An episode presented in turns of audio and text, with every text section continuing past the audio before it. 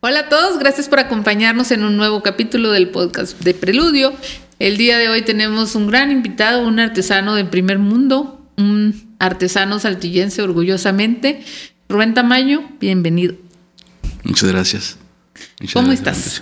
Muy bien, muy bien, muy bien. Y pues nuevamente gracias por la invitación. No, al contrario, gracias a ti por acompañarnos. Dinos, platícanos todo. ¿Cómo entraste al mundo de estas bellezas? Eh, empezó porque ya no quise estudiar.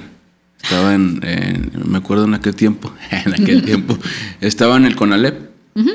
Y pues, no sé, mi, mi, papá, mi papá ya se jubiló, era cocinero. Y pues mi madre siempre fue ama de casa. Entonces yo veía que batallaban con la economía y le dije, pues yo quiero trabajar. Pero pues realmente no trabajaba, andaba de vago. Ya. Y mi madre conoce a, se llamaba porque ella falleció, Ana María Mendoza. Ellos tienen el negocio del zarape de Saltillo. Ok, el que está por Hidalgo. En la que está Hidalgo. Ya. Entonces, eh, creo que comenzó con, esta es la tercera generación, o la segunda, sí, la tercera. Comenzó con la señora Dolores y estaban en la calle de Victoria. Ya ves que antes cuentan que ahí estaban, pues, la mayoría de las tiendas de zarape. Y pues yo ya conocí cuando estaba en la calle de Hidalgo. Y las personas que trabajaban ahí, don José Espirilión, que fue mi maestro, y el otro señor nomás lo conocí como don Beto. No, no, tuve mucha relación con él. Este, la, la, idea era que yo les ayudara solamente tres días, que era lavar la lana, o sea, los trabajos más pesados. Y don José no quería compartir, o sea, él pensaba que le iban a quitar el, el, trabajo, porque así, así Así era antes en, el tiempo que él, que él, aprendió. Entonces eran muy celosos. Ya. Y pues empecé trabajando ahí tres días y luego pues terminaba y me iba a ver a don José Tejer en los telares, pero yo nunca había visto eso. Y me pegaba a ver y se paraba y me sacaba pláticas. Y ya después así como que me fue agarrando confianza y, pues ya al último de, su, de, la etapa de su vida me empezó a compartir todo lo que sabía. Yo creo que, que como que ya sabía que ya iba a partir y pues ninguno de sus hijos quiso quiso continuar. Una por, por, por, él decía que, bueno, una por sus hijos, y él decía que no se vivía bien de, de Esther Sarapes. ¿Y tú qué dices? Pues ahorita sí, ahorita sí. Lo que pasa es que, sabes que en aquel tiempo era como mucho miedo. A mi maestro era uno de los mejores. Creo que si ahorita estuviera vivo, pues sería la, la máxima aquí en, en, a nivel nacional porque sí me, tocó ver los trabajos y hoy sé que era empírico porque no tenía, él no apuntaba, no tenía las fórmulas y lo vi hacer unas prendas pues, extraordinarias. En esa tienda todavía tienen, este, pues, como zarapes hechos, hay evidencia. Y en, las, en, libros, en publicaciones de, de municipio de Saltillo, sale, sale don José. Sale don José. ¿Cómo es el proceso de la elaboración de un zarape? Bueno, mira, primero hay que tratar la, lana. La lana, aquí desapareció el, ese proceso de cardar y hacer hilo, desapareció. Sí sabemos la, o sea, la técnica. La técnica, sí, sí te puedo explicar cómo es, pero no la hice. O sea, eso ya, ya cuando, ya cuando don José entró, él ya no se hacía el hilo. O sea, la lana ya nos llega hecho hilo. Ya. Sí tenemos que comprar, son varias, este, se llama, pues calibres. Y la que usamos es la más fina, es punto .5, es, es, lana muy fina. Entonces nos llega el, hilo hecho de lana y se tienen que hacer madejas. La madeja se hace para poderse lavar y luego teñir. Se tiene que lavar con agua caliente porque trae varias este, grasas para que se adhieran okay. el, el, el hilo bueno, de la fibra para hacerse hilo. Ya. Y luego se tiene que lavar, y ya que está, se lava con agua caliente para que salga toda la, el jabón. Y ya después este, empiezas con el teñido. Estos harapes están teñidos con anilinas, son tintes especiales para lana, son anilinas. Y pues ahorita anda, está el boom de los tintes naturales. Sí. Tintes naturales, tintes, tintes prehispánicos. Todo lo orgánico. Ahorita está un, hay, un boom que creo que que a lo mejor no tarda mucho en venir para abajo, porque ¿qué es lo que hace que, que todos quieren comprar? Entonces la gente pues van a empezar a devastar la planta con la que se hace el añil o no sé, a lo mejor lo que, lo que la, la cochinilla, que es una, una plaga, a lo mejor también van a empezar a, a, pues sí, a sobreexplotar las cosas. Creo que, que, que ya hemos, o sea, ha pasado muchas veces que, que, pues es como, como una moda. Como el maguey, más o menos, como el, el pulque, que está de alguna manera ahorita mm, hay escasez, entiendo, de, de pulque aquí en la región para hacer el pan. Por ejemplo. Sí. Entonces, eh, creo que, que ahorita hay, bueno, por medio de las redes nos damos cuenta de, de, de- de- ya sabemos de iconografía, ya sabemos de, o sea, y hay veces que, pues, digo, en el caso del tinte, pues sí, en este año se escaseó la venta. Ok. Y por ejemplo, nosotros no tenemos a- acceso a. Aquí no se produce eso, se produce en tierras calientes, lo que es el añil. En Oaxaca, en todo el centro sur. Entonces este año hubo escasez por lo mismo, porque todos quieren adquirir. Sí. ¿Qué elementos dirías que tiene el zarape saltillo? Que no debe faltarle. Mira, eh, el zarape de saltillo lo que tiene es el colorido. Mm, Eh, como es, es, eh, lo identifican simplemente por el color. Incluso en, en- en Tlaxcala, en- se va a enojar mi, mi cuate porque no me acuerdo. Discúlpenos, es que sus nombres son un poco Sí, extraños es para en nosotros. Contla. Con, Hay un zarape que le dicen saltillo, ya. así lo nombran. O sea, es un Por- saltillo. Porque está con eh, los colores. Es, es, es, es colorido, o sea, son ocho tonos. en- Y lo que distingue al, al zarape saltillo es el degradado de ocho tonos Ok. y la cenefa, que son las florecitas, la flor de la manita, y el diamante. Son estas, ¿no? Que vienen siendo Sí. estas. Esa es la flor y de el la manita. diamante al centro. Este es lo que, lo, lo que yo te conozco como zarape de, de, Pues mi maestro, si viviera ahorita, tuviera como 100 años.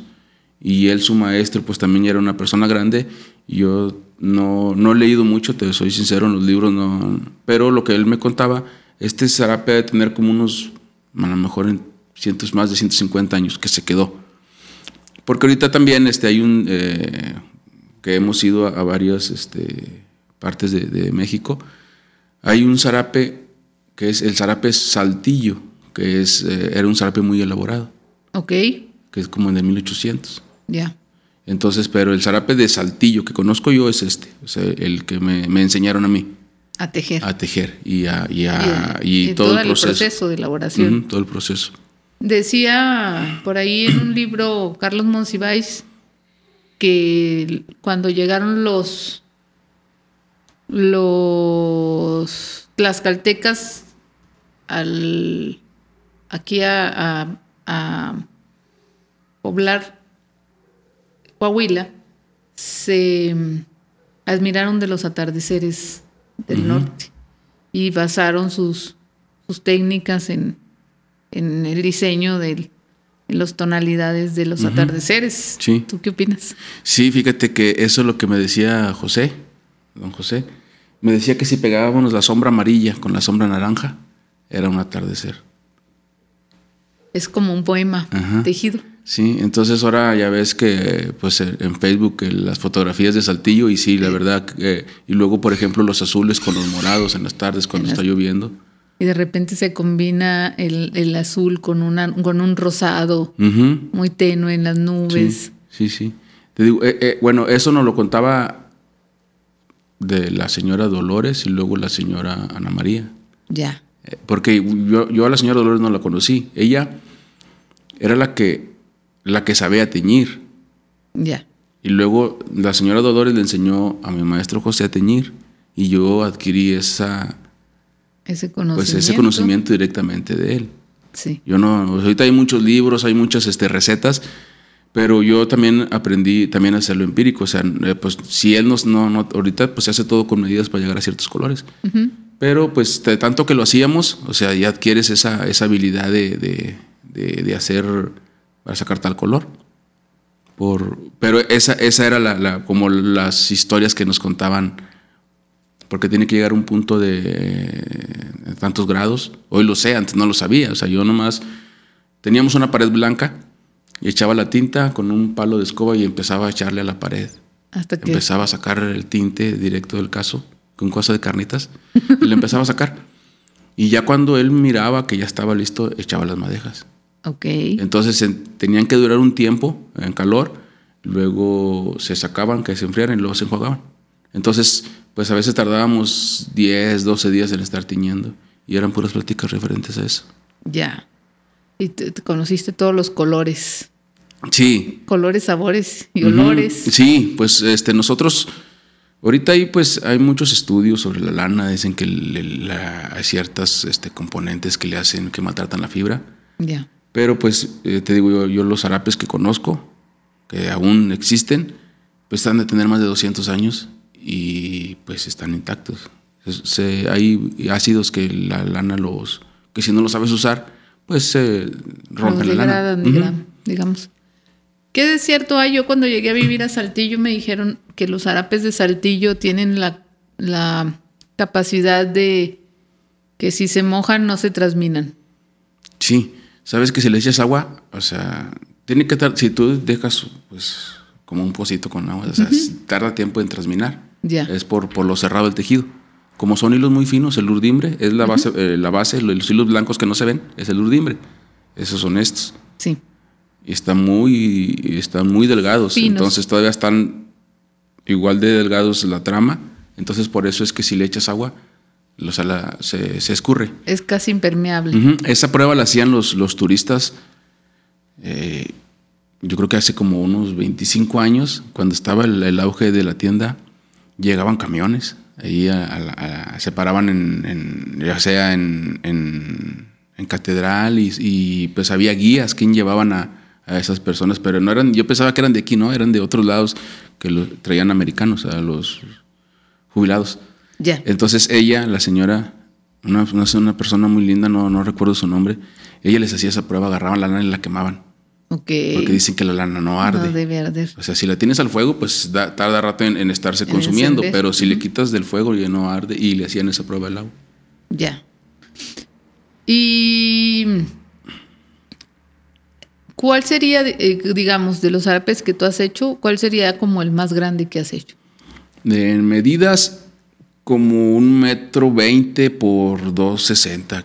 1.20 por 2.60. Una- Es algo de lo más grande que, que he hecho en zarape. En tapete sí hemos hecho 14, 15, 20 metros. Es más grueso el hilo. Es la misma técnica, solamente que es más grueso. Y ahí podemos pegar lienzos. Le damos formas con, con figuras geométricas. Ya. Que son los que tienen en el Museo del Zarape. Los que están acá en, en exhibición de, al fondo. No, ahí, ahí son puros zarapes. Fíjate, antes eran, se, se hacían en dos, este, en dos partes. Por eso hay, Por a eso, veces hay- que no por- por coinciden. eso se ve, sí. Porque sí se ve que hay un. Sí. que están pegados un, un, un tramo Sí, con otro tramo. pegaban dos. Eran, ¿cómo le decían? Varas. Ya. La hacían en dos varas, o sea que tenían una medida. Y si hay zarapes que yo he visto ahí hasta de, que será dos metros. de Pero eran, o sea, es- la mayoría de los zarapes que están ahí son de 1800 creo, o antes. Porque son piezas muy elaboradas. Muy, muy elaboradas. Sí, leía yo en algún en, en libro de Pablo Sidar sobre la historia de Saltillo que, que, el s- que Saltillo se consolidó como una zona de comercio eh, a raíz del zarape, ¿no? Y de la calidad que se encontraba aquí a- en, pues, en el siglo pasado prácticamente. Sí. La- las pláticas, te digo, de José eran, él quería mucho, la, a- se llamaba Guillermo, era el que estaba a cargo de, de la tienda. Y él, él contaba que, igual te digo, porque era como de, de- de boca en boca lo, lo- lo que, lo, lo que nos compartían. Y decían que en aquel tiempo iban a Saltillo a vender A zarapes. vender zarapes. Era como, yo me, imagi- yo me imagino a las pláticas de él que era como un mercado. Así es. Era como, como sí, como un mercado, como un típico aquí de un tianguis, ¿no? Iban y, y tendían ahí, pues, en, en- en el suelo, ponían los zarapes y se empezó a hacer fama. Que vamos a Saltillo, vamos a Saltillo por zarapes. Entonces esa era, es la parte que, que entendí después que, que estuve en el museo. Ok. Porque no, yo, yo lo miraba antes esto co- como artesano. ¿sí? Ya Sí, después sí. vas conociendo y, y vas, vas aprendiendo un poco un más. Y ahí ya pues este aprendes que, que así es, ¿no? O sea, aquí no, no es que sea de aquí el zarape, o sea, porque ahorita sé que hay desde Nuevo México hasta Guatemala te- tejidos, o zarapes, o tapetes, o depende en la región que estén, cambian el, pues el nombre. Podríamos decir que es por donde pasaron los tlaxcaltecas. Mm, ahora que fui a Contla, decían que cua- 400 familias salieron, Salieron de al norte. hacia acá. De hecho, está en el mural de, en el mural, en el mural del Palacio de Gobierno de Tlaxcala, Ok. que 400 y algo Ajá. familias tlaxcaltecas salieron a poblar el norte del país. Eso me lo compartió el presidente municipal de Contla, de Juan Cocolexi, porque hicieron un, un, un- como un encuentro de tejedores, al cual fuimos invitados, y ahí estuvimos platicando con él, porque antes había mucha rivalidad de que el zarape es Saltillo y el zarape Tlaxcala. Y, pero en realidad, si yo, me, si yo me ponía a analizar a veces las pláticas de José, él hablaba que había oaxaqueños, veracruzanos, Trabajando. acá. Ya. Entonces, pues es una mezcla. ¿no? Entonces yo creo que, que aquí por, por la zona, o sea, como es, no, no estamos como en otras regiones que hay eh, como ceremonias sagradas que usan este, trajes típicos. Yo creo que aquí por, porque estamos pegados a Estados Unidos, yo creo que pues empezaron a desaparecer todas esas etnias y Yo todo diría eso. que porque desaparecieron las etnias. Ujú, O sea, desaparecieron todas las etnias, entonces no tenemos como vestigios. O sea, sí sabemos que, que aquí estuvieron que, que pues los apaches, los, Los- ah, los guachichiles, los rayados, todas, esas- todas esas, que eso lo vi, fíjate, estuve platicando con unas personas y luego fuimos al recinto que está en la, en la calle de Aldama. Aldama, Vito Alessio. Ujú. Y ahí en la entrada está precisamente historia de- esa historia. A mí me, la, a mí me contaron esa como, como, como un cuento. En el mural de Elena. Huerta. Entonces cuando llegamos ahí, pues es- sea, te sorprendes porque, pues no sé si la persona que me lo contó, se lo contó su abuelo y luego su, o sea, así. Y está, o sea, ahí hay vestigios que, es- que es verdad. Sí, sí. Este, me platicaba la maestra Nea Murguía que mm, cuando se hizo ese mural, la maestra Elena Huerta, que fue la autora, eh, investigó muchas, sobre todo habló con la gente mayor de aquella época. El mural, si mal no estoy, cumplió 50 años, creo que 50 años o 70 años este año. Eh, se me fue el año. Es este. Y que a ella le platicaban, por ejemplo, que había huesos de, de animales prehistóricos. Entonces, si tú entras al Vito y ves el mural, ves que tiene unos mamuts y ves que tiene algunos. Y en la época, la gente de esa época en que se en que se elaboró el mural se reía un poco y decía, pues, ¿de dónde, de dónde saca esto, no? Y que, que quién se le ocurrió y todo el rollo. Y ya finalmente se, se dieron cuenta que, re- que, el- que las regiones tiene un, una, un vestigio paleontológico importante. Sí. Entonces, sí, muchas de las historias que están contadas, narradas ahí, fueron, fueron investigaciones que la maestra hizo con personas, Con personas. anteriores, ¿no? Y, que, y que se habían transmitido de... Sí. De manera oral es- a través es- de yo creo las que eso ha desaparecido un poco porque pues ya no queremos escuchar a los ancianos. Ya, o sea, aburre, ¿no? Es "Nah". Entonces yo creo que por eso ha desaparecido gran parte de eso. Porque también hemos, en, en otras cosas hemos visto como libros y, y cuentan realmente otra historia muy diferente a la, a la que nos cuentan las personas. Exactamente. Entonces, yo así he aprendido y creo que le doy un poquito, en mi caso, un poquito más de, de la razón a la gente que me lo cuenta, porque él lo está contando así como se lo están contando. Sí, O sea, a veces cambian palabras, pero es exactamente la misma, o, o nos cuenta otra persona de la familia la misma, y es, es- o sea, son las mismas versiones. lo importante es sigue siendo coincidente, ¿no? La- el elemento central sigue siendo coincidente. Cuéntanos un poquito más. ¿A dónde has llevado el zarape? Ah, mira, te digo, eh, hay como varias etapas en, en esto de- del zarape. Todo mi conocimiento lo adquirí con José, con, te digo, el zarape saltillo. Eh, yo, yo trabajé muy poquito con la, la señora Ana María.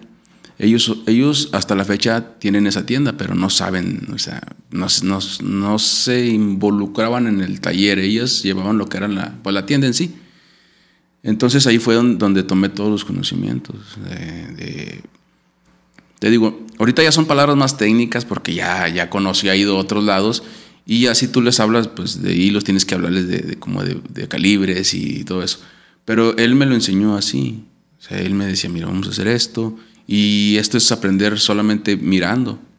Aquí no hay como que te voy a decir, ah, pues como, como una números y tienes que, no, no sé, todo es, todo es estar mirando y que la persona te tenga paciencia para aprender.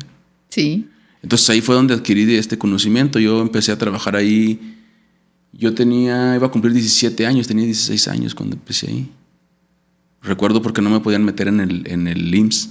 Claro. porque Tuvo que pasar el tiempo para, para alcanzar mi mayoría de edad y entrar en el, en el, en- a cotizar. Ah, sí. Yo recuerdo que era como el 96 más o menos. Ok. Entonces, don José, te digo, antes no querían compartir. Era tú llegabas y de lo que, de lo que me contó la, la- la dueña en ese tiempo, la que administraba la tienda, era que, que, pues prácticamente te dejaba, o sea, sin guía. Por ejemplo, la lana se lava con agua caliente. Sí. Así aprendí, te digo, porque ahorita ya hay muchas, muchas cosas este, que 90 grados, o sea, ahorita ya hay muchas especificaciones, pero yo aprendí a que la lana, la- o sea, yo no, nosotros no teníamos este termómetro ni nada. Era metes la mano al caso y si ya se la Sí, puedes soportar por si varios te tiempo, quema. si la soportas ya está lista. Ya. Entonces, don José, a la gente que entró antes de mí, les ponía el agua hirviendo. No. Entonces iban dos, tres días y ya no regresaban. Y ya después te digo, ya después platicando con él, porque pues sí, sí, yo trabajé con él, yo duré ahí 14 años trabajando. Yo creo que trabajé con él más de 10 años. Todo el día estábamos de lunes a sábado. Entonces después empezamos a agarrar confianza. Y ahí fue cuando me, me decía, mira, este, esto se hace con esto, para... O sea, cuando estaba haciendo trabajos importantes, me ponía a ver. Ya. Y recuerdo mucho una ocasión que hice una, una paloma para una iglesia, no sé, no sé si era un logotipo, era una paloma y eran unos rayos de luz. Ya. Ese fue el primer logotipo que me pusieron hacer. Entonces, la paloma me salió muy bonita, pero los rayos de luz me, salieron feos. Y ese, esos zarapes ahí, eh, la señora Ana María los tenía como evidencia de nuestro trabajo. Ya. Y todas las mañanas nos ponían a barrer. Llegaba yo y barría la calle antes de ponerme a trabajar. Y los sábados hacíamos limpieza nosotros. Y decía que eso era para tener la humildad. Claro. Decía, es con esto, no, que, que yo soy. nadie no". se le sube y Entonces, ya cuando que te miraban que andabas, que, que tú eras el mejor, te enseñaban los zarapes que hacías mal. Ujú, anda. Ahorita te ahorita lo entiendes. Ah, ahorita que te enseñan algo que hiciste mal y es represivo. Ahorita te, te lo- los ponían ahí y los tienen ahí como, pues como evidencia de que todos, no, no todos empezamos sabiendo. Claro. Entonces, yo creo que esa disciplina que se hizo ahí, porque ahí era una disciplina, o sea, ahí se va a hacer esto, teníamos un tabulador. Ya. Se hacen tantos zarapes, se hace tanto, o sea, tenía, como en un, no sé, en una fábrica, llegabas y el sábado, que era cuando nos pagaban, a ver qué hiciste en la semana. No, pues que hice este, que hice ese. Ay, ¿por qué hiciste muy poquitos zarapes? Ah, pues porque me puse, porque nosotros le hacíamos al mil usos Ya. reparábamos el piso. El piso es de, de suela de, de madera. Ok. Reparábamos el piso, que reparábamos los baños, que reparábamos el techo. Entonces ahí, la verdad, pues sí, tuve una formación Completa, completa, digamos. Sí, sí. Entonces, recuerdo mucho también a don Beto, eh, y ya no lo comprendía porque yo estaba muy joven. Entonces, en ese tiempo yo todo quería resolver a golpes. y yo decía, no, pues ¿por qué? Pero yo después lo entendí. Me- las- para hacer las madejas tenemos una, se llama devanadora. Ok. Es como un bote de, de los botes de plástico, pero en vez de estar así, está así. Ya. Entonces agarras el hilo y es a darle vueltas. Ahorita ya tenemos en la escuela del zarape, tenemos este, pesas grameras donde vas pesando. Nosotros era el puro tacto, Ya. el puro tacto. Entonces empezabas a darle o contábamos que es dos minutos, tres minutos. Y él- él- cuando me pusieron a hacerlo a mí, me decía, me empezó a meter miedo que no lo hiciera, que porque cuando él lo hacía, duraba días sin poder mover la mano, porque estás moviendo la mano, o sea, es constante. Entonces yo fui con, con, la patrona y le dije, y ella lo tomó como un pretexto y me dijo, lo vas a hacer. Pero al final de la semana comprendí por qué no quería, porque te daban un pago extra. Ya. En aquel tiempo eran 10 centavos por cada madeja que yo hiciera. Y de los viejos pesos. Ah, no, ya eran los 90, ya pesos, eran. Eran 10 centavos por, por madeja. Entonces, hacía 600 madejas, eran 60 pesos. Sí. Yo en aquel tiempo ganaba 149 pesos. Ya. Entonces, ya en dos semanas ya, ya casi era, era pues un cuarto de, salario. Entonces, pues aprendí por qué, porque él, él, no quería que lo hiciera, ¿no? Porque él, él sabía que ese era su, su trabajo. Creo que esa parte nunca lo entendió. Nunca entendió que, la, señora Ana María lo que quería era ayudarlos. Pero sí, claro, que, por ejemplo, yo tenía un salario, me pagaban por hacer las madejas, nos pagaban por lavarlas y por pintarlas, porque eran trabajos más, como más pesados. Más, más fuertes, ¿no? Y de ahí dependía. Por ejemplo, si hacías una madeja y en vez de que te quedara así, te quedaba así, pues son ocho tonos entonces te iba a sobrar mucho material de una. De un color. para empezar. Y luego para lavarla tenías que lavarla bien para que se les cayera toda la grasa, para que pudiera agarrar la tinta. Y si al teñir los colores te quedaban pintos, o sea, tenías que desperdiciar más gas, desperdiciar más ácidos, más tinta. Entonces por eso creo que, que nos daban como una compensación. y pues ahí te digo, ahí me formé como artesano. Sí. Después, fíjate, estuvo bien raro porque eh, me, me, disgustó con, en aquel tiempo con Ana María, que era mi patrona, y era la, hija de, la señora Ana María.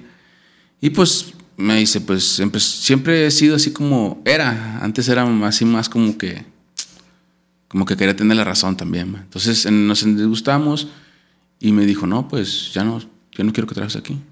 ¿Mm? Me acuerdo mucho que fue en febrero porque cumplía mi hijo, cumplía años y yo estaba preparando la fiesta para él. Entonces, pues como que no me cayó el 20 y dije, pues va, o sea, siempre desde muy pequeño, eh, pues te digo, trabajaba en la obra, no me daba vergüenza. Yo antes lavaba carros, con mis primos en Monterrey, tengo primos en Monterrey, nos íbamos a la Expo, cuando estaba la Expo, nos íbamos a vender flores. Entonces yo nunca he tenido pena por, por, por, un, trabajo. Un oficio Nunca he tenido pena. Entonces me voy a trabajar a una empresa de ramos que hacían lavabos. En febrero entré, mi hermana conocía a, la de recursos humanos, porque ella, ella, mi hermana, siempre ha trabajado en recursos humanos, y ahí me metió. Entonces, eh, otra cosa totalmente diferente, yo nunca he usado zapatos industriales y ahí tenía que usar esos zapatos. Eh, eran unos moldes calientes, en la mañana llegábamos, estábamos yo creo que como 50 grados, porque los, se tenían que como enfriar, pero con calor se secaban, no se enfriaban, se secaban, entonces ponían calor. Y cuando llegábamos, pues llegábamos, estaba el... Y aparte el polvo. Y pues fíjate que siempre, siempre he sabido que, que si trabajas más, pues claro que vas a tener un premio. No muchas veces es así, ¿verdad? O yo creo que muchas veces más que muchos antes de llegar al último escalón declinan. Entonces, eh, también tuve la ventaja de que en, ese, en esa parte que me tocó a mí, la persona que, me tocó bebía mucho. Ya. Entonces, cuando llegaba, teníamos que hacer todo un proceso, él llegaba pues crudo. Mm. Y me decía, échale, échame la mano. Y ahorita te picho una coca. Entonces yo lo miraba como aprendizaje. Entonces prácticamente al, cuarto, no, así como cuatro o seis semanas, yo ya estaba haciendo el jale de él. Porque él me decía, mira, y, aparte de que no lo pues. quería hacer, pues a mí me, me, estaba enseñando, ¿no? Y pues ya sabrá la gente, nada, estás bien pendejo, este chavo está orando por ti. Le dije, pero estoy aprendiendo. Entonces empecé a aprender y lo corren a él. Entonces a mí me dice el supervisor, me dice, ¿cómo ves? ¿Te pongo? Le digo, pues ponme. Y dice, muy seguro, le digo, pues aquí los hacemos. O sea, si me quedan mal, pues no va a pasar nada. O sea, si te saco 10, 10, da nada. Entonces empecé, fíjate, como vaciador se llamaba. Y en eso mi hermana Claudia me dice, oye, yo conozco a tal persona y háblale a... Me acuerdo que en aquel tiempo me dieron el, teléfono de Armando Guerra. Del chino Guerra. Entonces yo... Saludos, licenciado. Pues yo sin saber, pues yo quería ir a hablar con él, ¿no? Pues acá no, acá pues en, mi mundo no tenías, o sea, que sacar cita con nadie. ¿Tú querías hablar con nadie? Pues era yo pensaba que era el teléfono, ¿no? Pues nunca pude contratarlo, porque pues no era así como que, ay, déjame. Entonces me dice, es que hay un museo del zarape. El- ese museo se había abierto en junio, julio, yo entré en agosto. Sí. Entonces ahí fue cuando conocí a la licenciada Claudia Romayor. Y llegué y, y- y, pues pregunté cómo estaba ahí. Y entonces me dice, no, es que estamos completos. Estaba en aquel tiempo Jerónimo Luna, que él también fue uno de los grandes precursores del zarape, Sí, don Jerónimo. don Jerónimo. Entonces ahí estaba trabajando él y su sobrina. Y ya pues este, estoy platicando con otra persona que estaba ahí, Víctor se llamaba. Y ya me dijo, mira, no está la licenciada, vente otro día. Y fui, y luego no la encontré. Y dije, no, ya no voy a ir. Entonces mi hermana me insistía, me decía, ve. Y la última vez fui y la encontré. Y ya me, me- me dio el recorrido, ya me preguntó mi nombre, ya estuvimos platicando. Y yo le dije dónde trabajaba y me pasó a la bodega y ya empezamos a ver zarapes. Ok. Y recuerdo mucho que me dijo, ¿crees en mí? Y dije, pues sí. Eh, dijo, 15 días. Y a los 15 días ya tenía mi trabajo ahí en el museo. Ya. Entonces ahí ya empecé a ver toda esa parte de la del Como la historia y. Ujú. historia.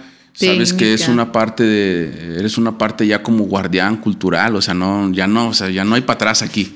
Sí. Ya nada de que no, o sea, sino Ya- cómo lo vas a compartir. Ya te queda una responsabilidad, ¿no? Ujú. Entonces ahí empezamos a hacer, o sea, ahí me voló la cabeza. Empezamos a hacer cosas diferentes con la misma técnica. Y ahí pues ya te digo, empezamos a hacer colaboraciones porque ella pues es muy movida. Ella siempre anda este, viendo pues como la parte del- de, de los dineros, de cómo, cómo hay que, o sea, para cubrir la- una parte del zarape y para poder crear. Entonces ahí creo que hicimos un hicimos buen clic Ya. y empezamos a trabajar sobre, sobre eso. Ella buscaba como proveedores, los artistas, y yo me ponía a tejerlos. Esa parte que, que es, si lo hace uno solo es, es complicado, o sea, ir a buscar el recurso y luego si vas a buscar un recurso a, a, a ponerte a escribirte, o sea, son tiempos que dedicas a no hacer zarapes, entonces creo que esa parte por eso ha funcionado. Porque ella buscaba toda esa parte como, sí, como... mm, Como la gestión, digamos. De... Sí, toda la gestión, exactamente. Y yo me ponía a tejer. Entonces, pues fue como Todo eso que, salió, sí. Fue por eso que, que salió los proyectos que hemos hecho en el museo y en la escuela. Que ya tiene reconocimiento la escuela como tal, ¿no?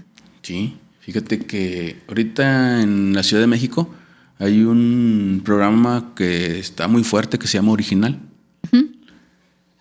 Se trata de llevar a los artesanos al Centro Cultural de los, Los Pinos. Ok. Sí. Sí, entonces, es- ahí es, o sea, te encuentras con los grandes maestros del arte popular. Que de acá, pues, siempre te dicen que para saber en qué nivel estás tienes que salir.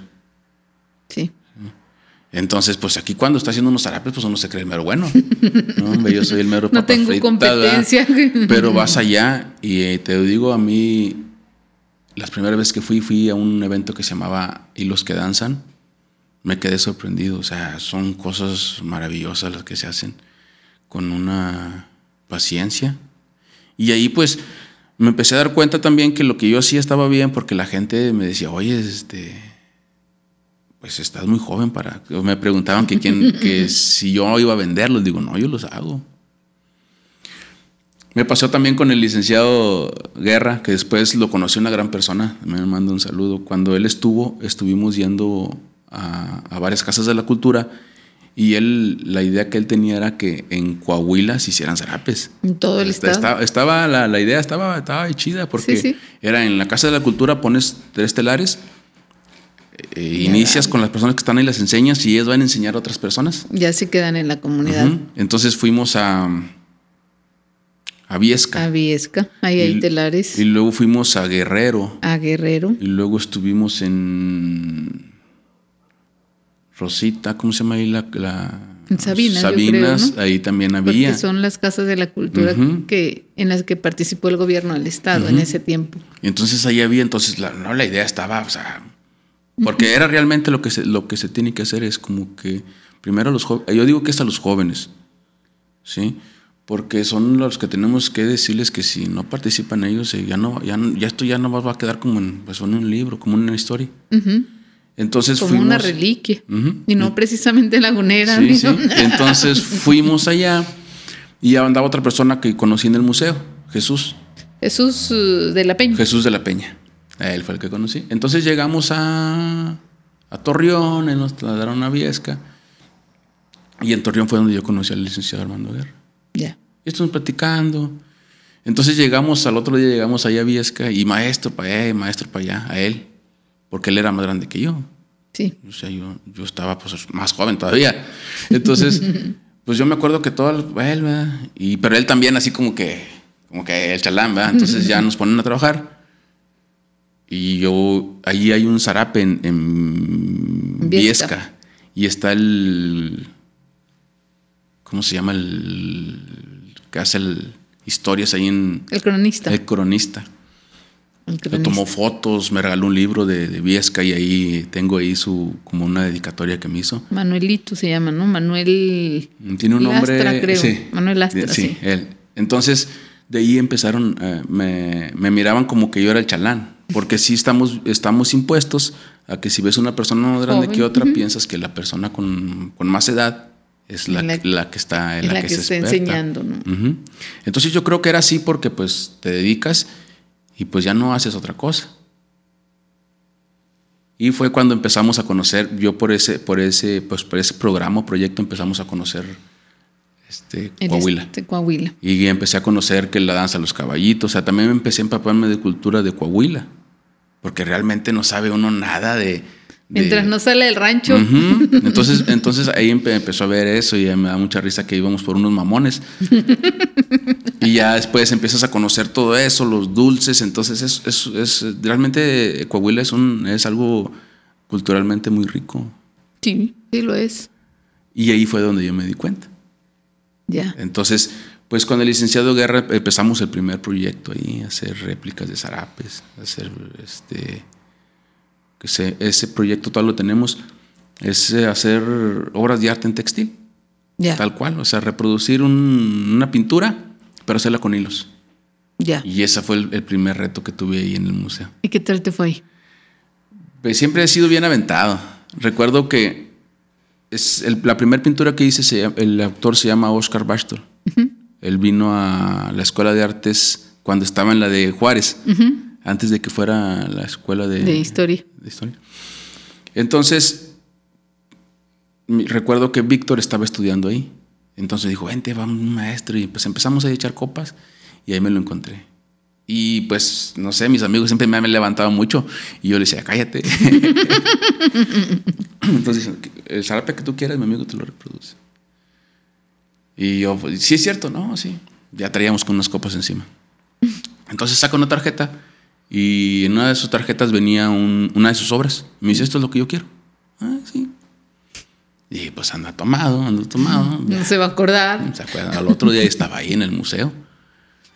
Entonces ya le expliqué ahora sí la verdad. Le dije, mira, yo te lo puedo hacer, pero aquí hay unas formas. Tienes que hablar primero con la directora, hablar con ella y vamos a empezar a hacer esto y hacer lo otro.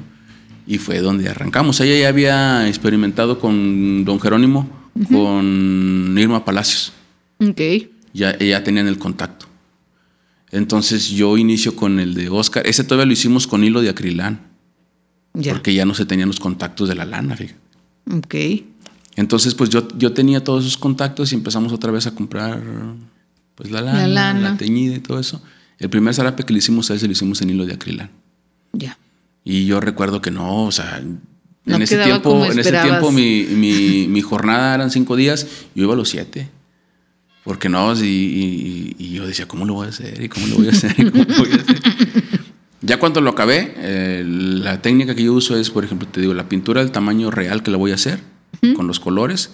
Entonces puse el zarape arriba de la, de la pintura y pues me quedó como un noventa y tantos por ciento. Dije, no, ya la hice. Entonces se quedó, eh, Oscar se quedó enamorado de esa pieza, tanto que nos contactó a su esposa y empezamos a trabajar con ella. Ok. Y yo eh, había hecho, pero la, la- la técnica que usábamos en, en el zarape de Saltillo era que siempre respetaban el- los colores. Siempre el colorido y donde iba el fondo, ahí poníamos que, mm, vamos a decir que eh, a lo mejor el, logo- el logotipo de, de- de una empresa. Ya. Y era lo mismo, nada más que ese zarape era del, el, el que hice era fue desde el principio al fin como si fuera un obra. logotipo. Entonces, si en un zarape de estos lo hago en 15 días, ese zarape me tardó Creo que el primero lo hice en tres meses. Ya después, con los demás, pues ya, ya lo hice en tiempo, en tiempo, o sea, en, en jornadas normales y eran alrededor de seis meses para hacer una pieza. A mí me hiciste una pieza de la maestra, se la obsequiamos a la maestra Angélica cuando se jubiló de la Escuela de Artes Plásticas. Era una, un grabado suyo que era una paloma. Por medio de... Toño Herrera. Toño Herrera. Por medio. Sí, de- sí me acuerdo. Hablamos a Toño. La maestra Angélica pues tenía ya mucha trayectoria como maestra de la escuela. Incluso creo que dio más años clase de los que debía, porque era una apasionada del- del- de sus alumnos. Y había donado a la universidad, a la escuela, una pieza, un grabado de, de una paloma. Entonces se jubilaron dos personas al mismo tiempo. Y normalmente pues les hacíamos algún obsequio, un, un pequeño convivio para la despedida y todo. Dije, "Si la- ¿y si le convertimos la paloma en, para que se la lleve como de recuerdo? Porque estaba dejando creo que la última pieza en, en resguardo de la escuela. Y háblale a Toño, a ver a quién nos recomienda. Y así fue como hicimos contacto contigo. Sí, sí, sí, recuerdo esa vez que las...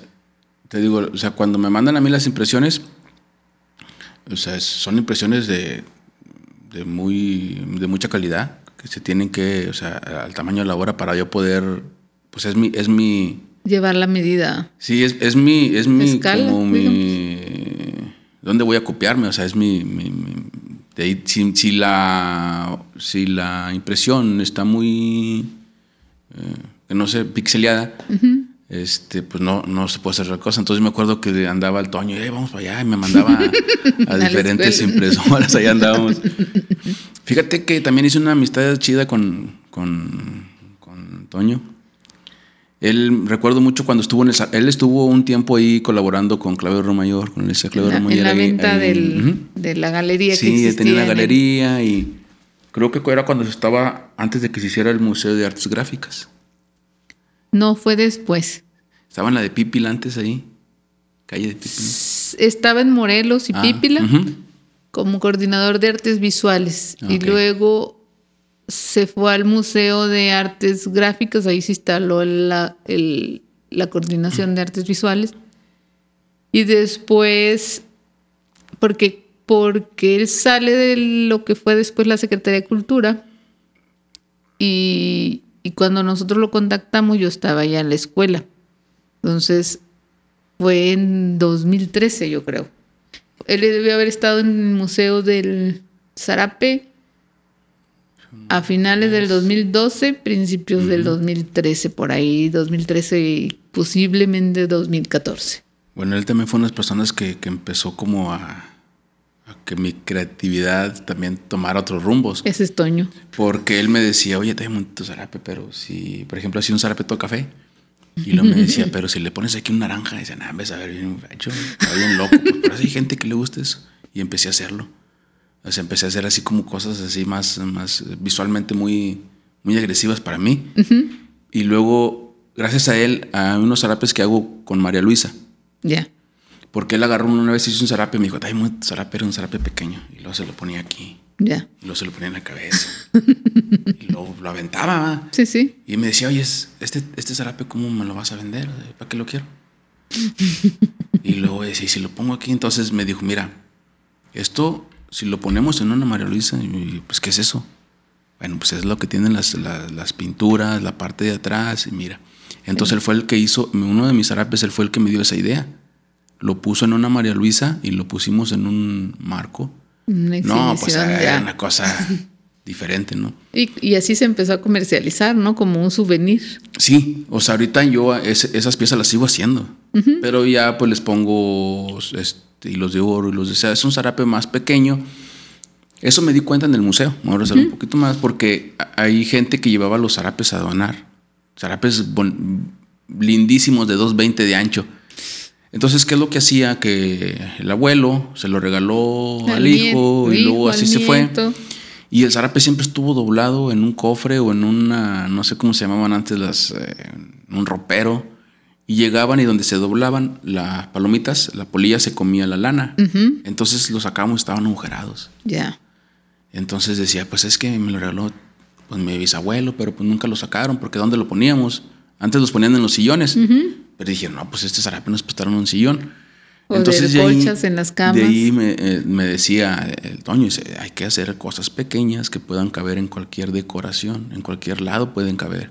Entonces empezamos a hacer es- ese tipo de, de zarapes y ya con el tiempo pues fui poniéndoles este, un poquito más de trabajo con otras técnicas y pues lo, lo elemental que tiene que tener un zarape. Entonces todo eso, eso, eso lo aprendí, te digo, ya en el museo, gracias Sí, sí. A, a- A Toño, Toño. que todavía de repente me lo encuentro y, y pues fue una persona también muy, muy conocedora sobre... Y totalmente diferente a lo que, a lo que yo tenía en, en- en mi mente. Sí, porque además él es, sobre todo él trabaja mucho con el arte visual en general, ¿no? Con la escultura, con la pintura, con la gráfica, con todo ese tipo de manifestaciones visuales y, y- y eso le permite tener una perspectiva, pero aparte tiene como una habilidad para relacionarse con la comunidad artística de esa disciplina y, y eso le da la posibilidad de ver otras visiones y otras maneras de hacer, de crear. Entonces, eso, mm, pues entre plática y plática, porque estábamos un turno completo, o sea, y empezamos a, hacer cosas diferentes. Empezamos a mezclar este, hilos. Ya. El zarape, este zarape está hecho con hilo de lana, tiene seda. Los hilos son seda, aquel zarape también tiene seda.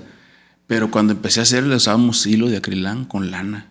Entonces Ok. las figuras que queríamos que se resaltaran brillosas, le poníamos hilo ac- acrílico, que es Acrílico. hilo, hilo de hule, dice. Sí, sí.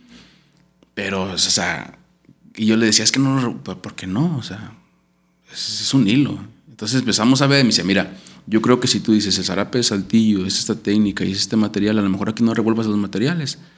Pero si vas a hacer un zarape, pues eh, eh, ya con, con la visión de Toño artístico, pues tú le puedes meter lo que tú quieras. Sí. Porque esto es, esto es una técnica, estás respetando la técnica, pero estás haciendo este, cosas nuevas. Entonces, pues sí, sí cuesta trabajo de primero porque tra- traemos como, Como él. sí, o sea, como nos, nos dicen que nos vayamos, pues así queremos seguir el, el- esto de, de las artesanías. Y ahí, pues te digo, me voló totalmente la cabeza y empezamos a hacer cosas diferentes, separadores de libros con, con formas, con, o sea, empezamos a usar palos de bambú, empezamos a usar este papel aluminio, o sea, empezamos a hacer bastantes cosas. Y pues sí, fue, fue algo divertido y con, trabajar con, con el Toño. Con Toño Herrera, que has de venir, has de venir. Un saludo para el buen Toño Herrera. Sí, es una persona muy. bueno, yo le tengo mucho afecto, mucho aprecio. Es- me enseñó muchas cosas porque yo no conocía pues a muchos artistas, ¿no? De aquí cuando llegué y, y compañeros como él siempre enriquecen Sí. lo que uno hace y lo que, la manera en que uno se relaciona con los demás, ¿no? Este, recuerdo muy bien que, bueno, yo llegué para trabajar al Festival de las Artes de aquel año, en el 2006. Y pues yo no conocía a los artistas lo- de aquí. Y él tenía, mm, él montó una exposición al menos en cada municipio de los, en los 38 municipios 38 tenía. municipios. Entonces eran un montón de nombres y nombres y nombres y nombres y nombres. Y esta es una anécdota que cuento siempre. Este, entre todos los nombres que venían ahí de las personas que iban a exponer estaba Américo Pugliese. Y pues el apellido de Américo es muy rimbombante. y cuando lo conocí en persona, que era el maestro de la escuela, que llega y me dice, ¿usted es Anael? Y yo, sí. Ah, yo soy Américo. Pugliese. Sí. ¡Ay, maestro! Pero así con toda la ceremonia y, el to- y, y todo el... Porque él siempre trataba así con, mu- con mucho respeto a, a los, a los compañeros artistas con los que trabajaban. Y, ahora Américo y yo somos muy amigos. Pero en ese tiempo yo lo así como que, ¡ay, el maestro sí, sí Pugliese! pasa. ¡Ay, el maestro Tamayo!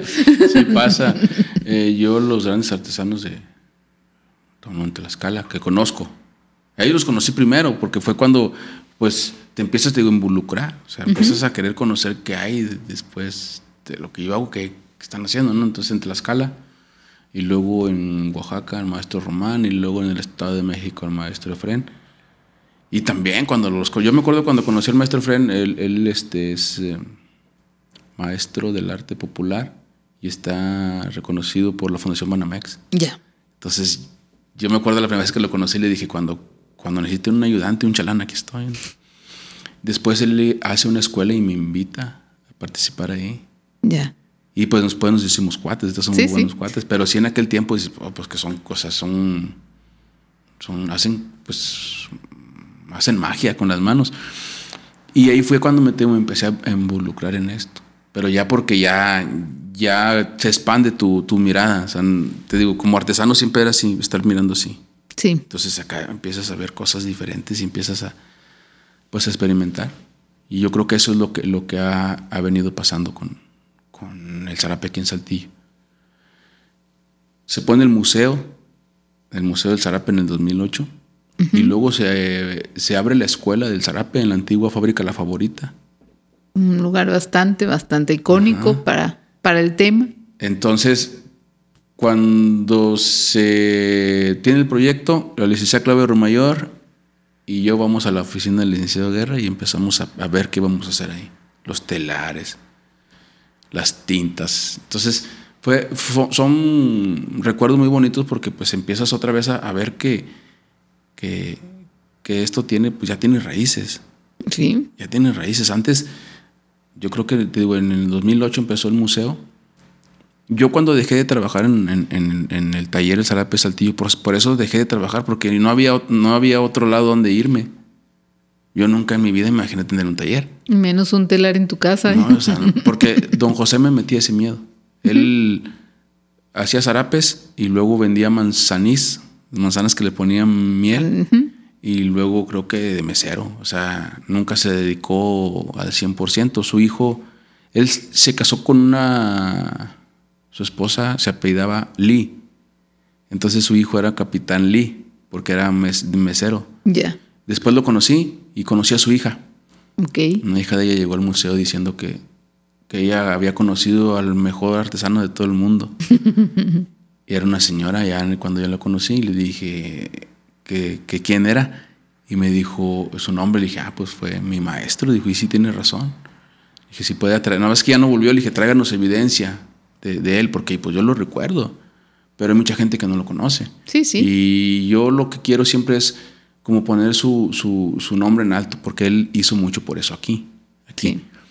Los telares, me he dado cuenta que los la mayoría de los telares son casi idénticos, sino que aquel le puso a lo mejor otra cosita, que le puso un clavito. Entonces ahorita nos damos cuenta en, en, en Tlaxcala, en Estado de México, en Oaxaca, y, oye, ¿por qué no haces esto? Porque no quiero, yo no quiero moverle aquí porque así fue lo que me dejaron. Entonces, si yo le muevo mi telar a quererlo dejar como tú lo estás usando, ¿dónde voy a dejar yo mis enseñanzas? O sea, yo le digo, estoy traicionando a mi maestro. entonces, entonces te hiciste dos. Uno, uno auténtico y uno sigo trabajando de la misma forma. ok. Hay telares donde, donde tejen sentados. Ya. Yo toda mi vida tengo 45 años de edad. Empecé esto a los 16. No, pues ya tienes que Yo no puedo, o sea, ya no puedo, ya no puedo cambiarlo. No, entonces una parte es este por, por eso de que digo, él ah, es como como como seguir platicando, ¿no? O sea, esto me, me lo enseñó don José. Yo no lo aprendí de un libro ni lo aprendí de otra persona, no fui a tomar un curso a otro lado, o sea, yo lo aprendí como una forma de vida. Ahorita lo veo así. Sí, sí. Y ya, o sea, yo digo, yo respeto esto que se me enseñó. Claro que se mejora vas tomando un poquito de un lado, un poquito del otro lado, pero las bases y lo que yo aprendí de él, pues lo sigo compartiendo. Y a mí me dicen, no, ¿qué, ¿qué, se siente? Le digo, no, yo quisiera que estuviera el presente para que él viera, porque él para mí él fue el que empezó esto. Por él conocí. A lo mejor las personas que no lo tienen el mismo concepto, las personas que, que no, no, siguieron. Pero creo que eso es como, como mi identidad. ¿sí? O sea, el, seguir como sus, sus, sus, enseñanzas. Así como de los telares, yo, no les pienso mover y decir, oye, no, o sea, no. Y no es que sea cabeza dura, pero no lo voy a hacer porque es como decir, ah, yo creo que estaba José diciéndole, ándale, muévele. Porque cuando yo estaba eh, aprendiendo, ahorita no se puede hacer. Y a lo mejor la gente que, que, oiga esto no lo va a creer, porque pero así era antes. Don José me aventaba la lanzadera. Ya. Las lanzaderas son unas cositas de madera este, que las avientas de lado a lado. Cuando son tramos largos de color, los avientas de lado a lado. Entonces se me caían a mí y se enojaba, porque pues esas, esas lanzaderas venían, o sea, de generación en generación, no había quien te hiciera. Y agarraba la lanzadera así y me decía, no estás agarrando un elote. Y luego se me caía y me decía, ya van a llegar las de hule. Y en una ocasión me aventó una lanzadera. Yo digo que no me, yo digo que no, yo digo que no me tiró a dar. Pero sí, sí, o sea, era como decir, eh, espérate, esas herramientas han pasado por mucha gente para que tú las. Para que tú les faltes al respeto. Pero pues no era eso, o sea, era que no, que teníamos que pasar la lanzadera de un lado a otro y pues no alcanzaba. Y luego, cuando entra mi hermano Héctor, que es más grande que yo, pero en esto tiene como a lo mejor meses, eh, aprendió después. Él ahorita es el que me tiñe los colores. Ya. Toda la anilina él me los tiñe. Y a él le tocó más feo, porque él no tenía nombre. Él era muchacho nomás. Ya. O sea, él no, a mí, me, a mí me, me, hablaba por mi nombre y él es el muchacho. Y ya lo saludaba.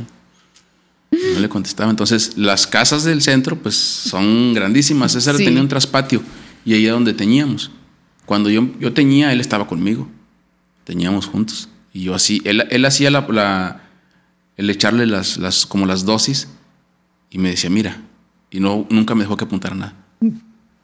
Ahora, ahora a veces me digo, pero ¿por qué nunca, pero que nunca me dejó?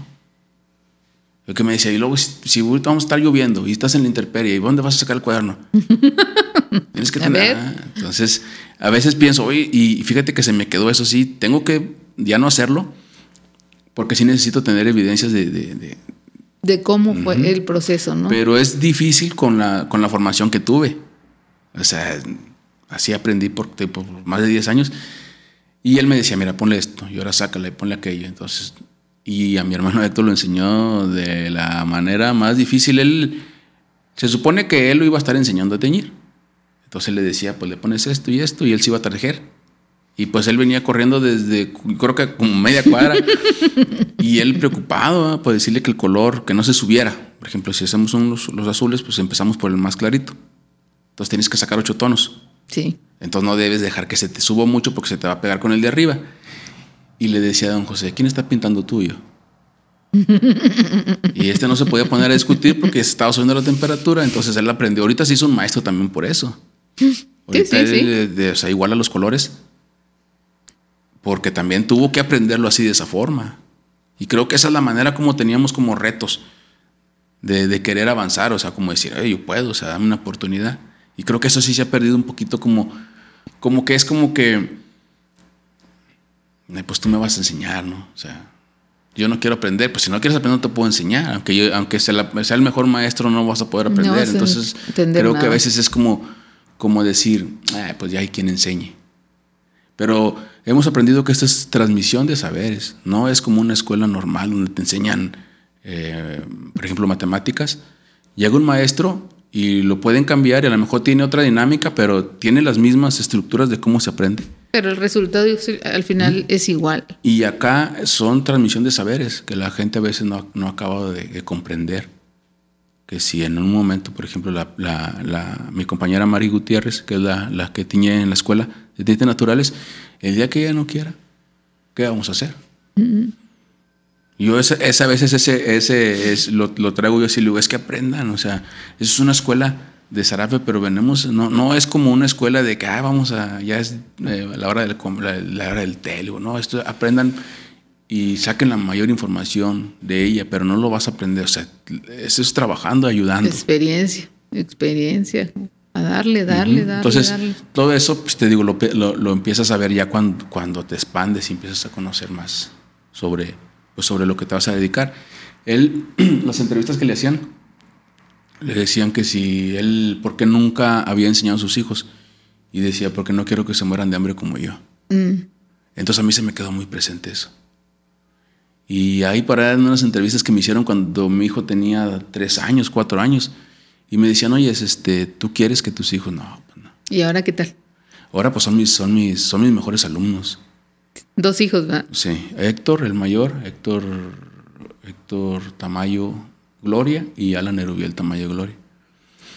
Ellos estaban en la secundaria, este, 12, 13 años, y yo nunca les dije, no, o sea, ayúdame.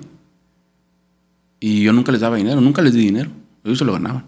Y empezaron a ser separadores del libro y empezaron a ayudarme. Ahorita... Te voy a mandar a mi hijo. Ahorita fíjate que cuando yo salgo así que me, invitan a eventos, esa parte también tuve que aprenderla. Porque uno como, como, como tejedor siempre, siempre, yo siempre quiero estar tejiendo. Pero también hace falta esa parte de, de, tener contactos, de conocer gente. Entonces, a partir de hace como cuatro años, ellos se quedan encargados de mi taller cuando yo me voy. Ya. Y, y también las mismas. En mi casa, casa en las escaleras tenemos zarapes enmarcados de zarapes que han quedado mal. Entonces va subiendo y eh, siempre pone atención, o sea, que alguien se lleve un zarape tuyo y, que se, o sea, que tú te quedes contento, que no digas que lo hice mal. Y digo, porque a lo mejor la persona no se va a enterar, pero tú sí, sí lo vas a ver. Entonces, que es un, como un intercambio, les digo, que la persona me da su dinero y se va tranquila, yo le doy mi trabajo y nos quedamos tranquilos los dos, nos quedamos satisfechos. Y eso es lo, lo, que he, hecho con ellos. Pero igual, o sea, la manera que les enseñé también fue de la manera más... Ruda. Más ruda, porque, por ejemplo, me voy yo a, hacer a un evento y no le puedo estar contestando. Y si no le puedo contestar en un día, en tres días, ¿qué vas a hacer? Entonces ellos tuvieron que solucionar muchas cosas. y al final, pues, tuvieron que sacar los resultados que, que se requerían. Y hacen todo el trabajo desde, desde la urdimbre hasta... El urdimbre, y la tejida. Ahorita mi hijo Alan está de ayudante de mi hermano Héctor. Ok. Está tiñendo. Tiñendo.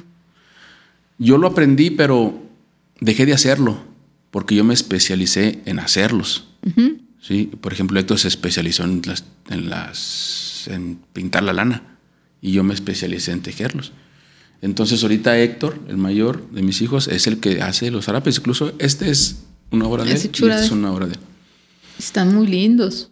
Entonces, pues hablé con ellos y les dije, oye, yo necesito, tenemos, necesitamos hacer algo para nosotros, o sea, porque teníamos un taller. Mi hermano Pedro está en el museo. y luego mi hermano Héctor está en el zarape de Saltillo. Ya. Mi hermana Claudia su esposo está, es que hizo unos tenis que se no, los de, Sí. Entonces, o sea, todos partimos del mismo taller, pero cada quien salió con una idea diferente de qué es lo que quieres hacer. O sea, seguimos haciendo un zarapes, pero ¿qué es lo que vamos a ofertar? Entonces, de ahí hablé con mis hijos, dije, yo necesito que ustedes me ayuden porque si no, yo las mismas, ya no, ya no estábamos, ya no compartíamos ideas. Cada quien quería, cada quien quería pues ya caminar solo. solo sí. Entonces eso fue lo que hicimos. Teníamos telares, se repartieron los cuatro telares, teníamos, éramos cuatro personas, se repartieron cuatro telares, se repartió la lana y arrancamos de nuevo. Y es, es una empresa familiar. Entonces a veces cuando, cuando hablan de, de zarapes, sea, ah, Héctor, ah, Pedro, ah, Iván, ah, ¿cómo se llama? Ah, Tamayo. Tamayo. Pero fue porque en ese momento así, así, así empezó. Cuando se hizo la escuela, Pedro, Héctor e Iván estaban trabajando donde es el Museo de, Artes Gráficas. Ahí estaban tiñendo antes de que se, antes de que se hiciera el edificio como está. A mero atrás ahí es donde se estaba haciendo todo eso. Entonces ellos también, este, de cierta forma, están mm, haciendo desde también cada quien desde su trinchera, haciendo cosas diferentes. Ya. Entonces crearon la, la empresa familiar. Participan tú, tu hermano, tu cuñado. Bueno, ahorita Héctor tiene él y sus ayudantes, ¿sí? Y luego en mi caso es, yo, mi hijo Héctor, mi hijo Alan, mi esposa, la que nos ayuda a veces cuando vamos corre, corre, la que nos ayuda a entregar. Ya. Y no se, involucra, no se, involucra, tanto porque tenemos, tengo un niño discapacitado. El se llama Rufino. Ya. El artista de la familia. Tiene 13 años, pero tiene retraso mental. Entonces no lo podemos dejar más de tres horas solo, Solo. porque o sea, no, no se vale por el mismo. Entonces, los pocos ratos de ella nos, nos- Y por ejemplo, Pedro con su hijo Diego, Iván, que es el esposo de mi hermana, con Fernando, con Claudia. Entonces, sí se hizo algo así, pero como que cada quien hizo su, sus micro, micro, especialización, microempresas, sí. Y a ver, a- y apareces finalmente en el libro de los grandes artesanos de, de México. los grandes maestros del Los arte grandes popular. maestros del arte popular. Sí, eso fue en plena pandemia. ¿Y qué se siente? Pues fíjate que al principio, pues como acá no nos llegan, no nos llegaban todo ese tipo de información, pues yo decía, pues, pues qué, ¿no? O sea, eso es un zarape, y yo hice un zarape. Y me invitan a México y voy al Palacio de Iturbide Ya. y empiezo a ver todo lo que está ahí y dije, no, pues eso es una locura para mí. Y ahí me nombran, estoy dentro de ese, dos- de los 20 años, los 200 maestros del arte popular a nivel nacional.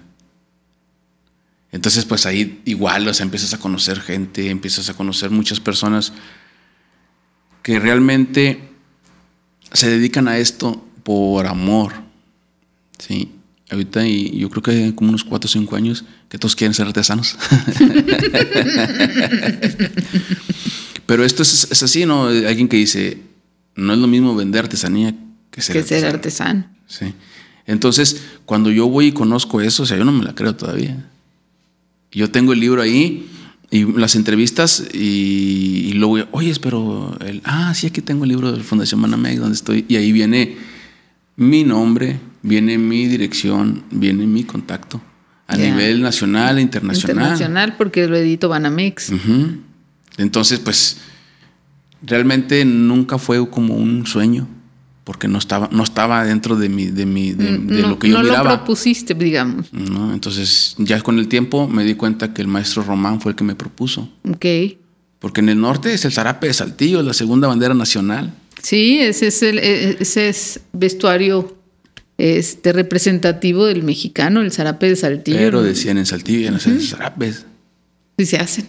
Entonces dije, Y pues, muy ¿cómo no? bien. acá estamos. Entonces, Muy bien hechos. empezamos otra vez como hacer, como empezar a hacer otra, Hasta Luis Miguel lo dice en su canción. otra- como una revolución de empezar otra vez a arrancar, pero ya como Promover la prenda. yo creo que tiene mucho que ver de, de- de las autoridades, sí. Yo creo que tuvo mucho que ver cuando se hizo el museo. Sí, la- ahorita los niños van al museo y saben que es un zarape, saben que es una cobija, saben que es un gabán, saben que es un poncho, saben de materiales.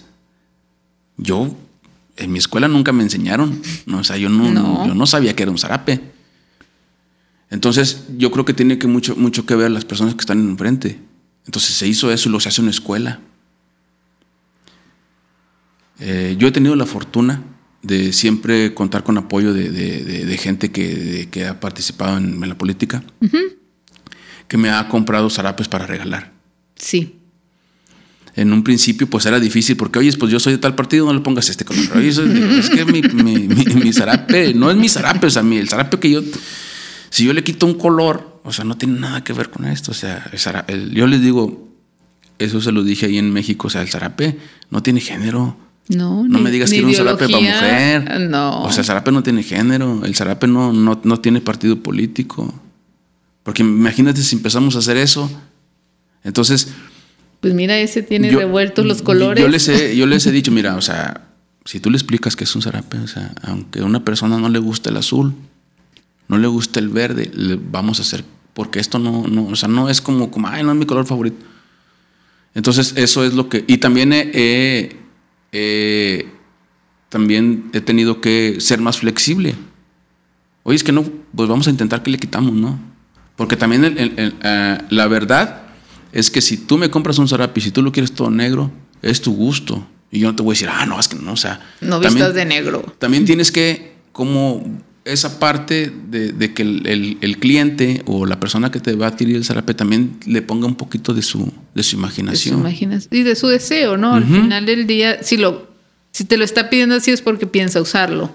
Entonces, en esa parte, ahí lo aprendí. Ahí aprendí. Eh, a mí, don José me dijo: nunca juntes el verde con el azul, ni el naranja con el rojo. Nunca los pongas juntos porque nos. Y, acá con Toño Herrera juntaba verdes con azules y... Pero era eso, era eso que no es lo mismo verlo practicar con un artesano sí. y a platicar con un artista.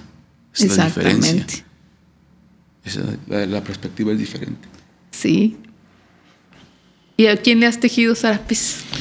¿A dónde han llegado? Pues mira, eh, por medio del museo te hemos llegado a muchas partes, a muchas partes. Hay una persona que es eh, Ricardo, Ricardo Seco de, aquí de, Torreón.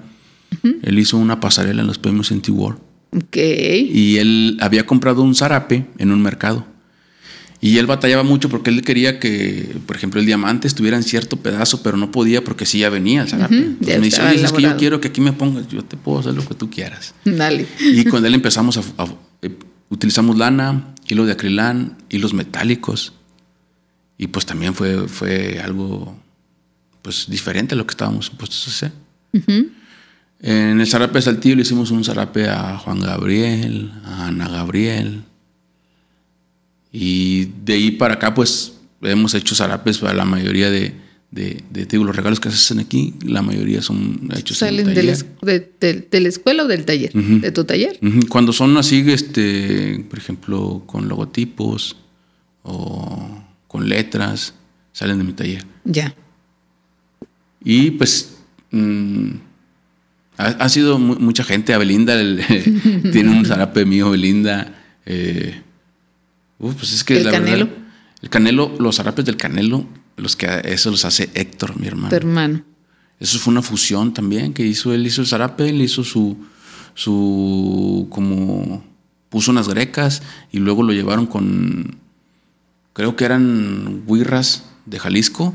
Y, ellos, y ellos bordaron el, el escudo entonces se hizo algo, algo muy bonito. Y ahí también empezamos a ver que también puedes este, hacer como colaboraciones con otras gentes. O sea, no, o sea, no, es, no tiene yo, yo, por ejemplo, hago los zarapes tejidos, yo he hecho banderas. Una, de una del, zarape está en la Casa Coahuila en Estado de México.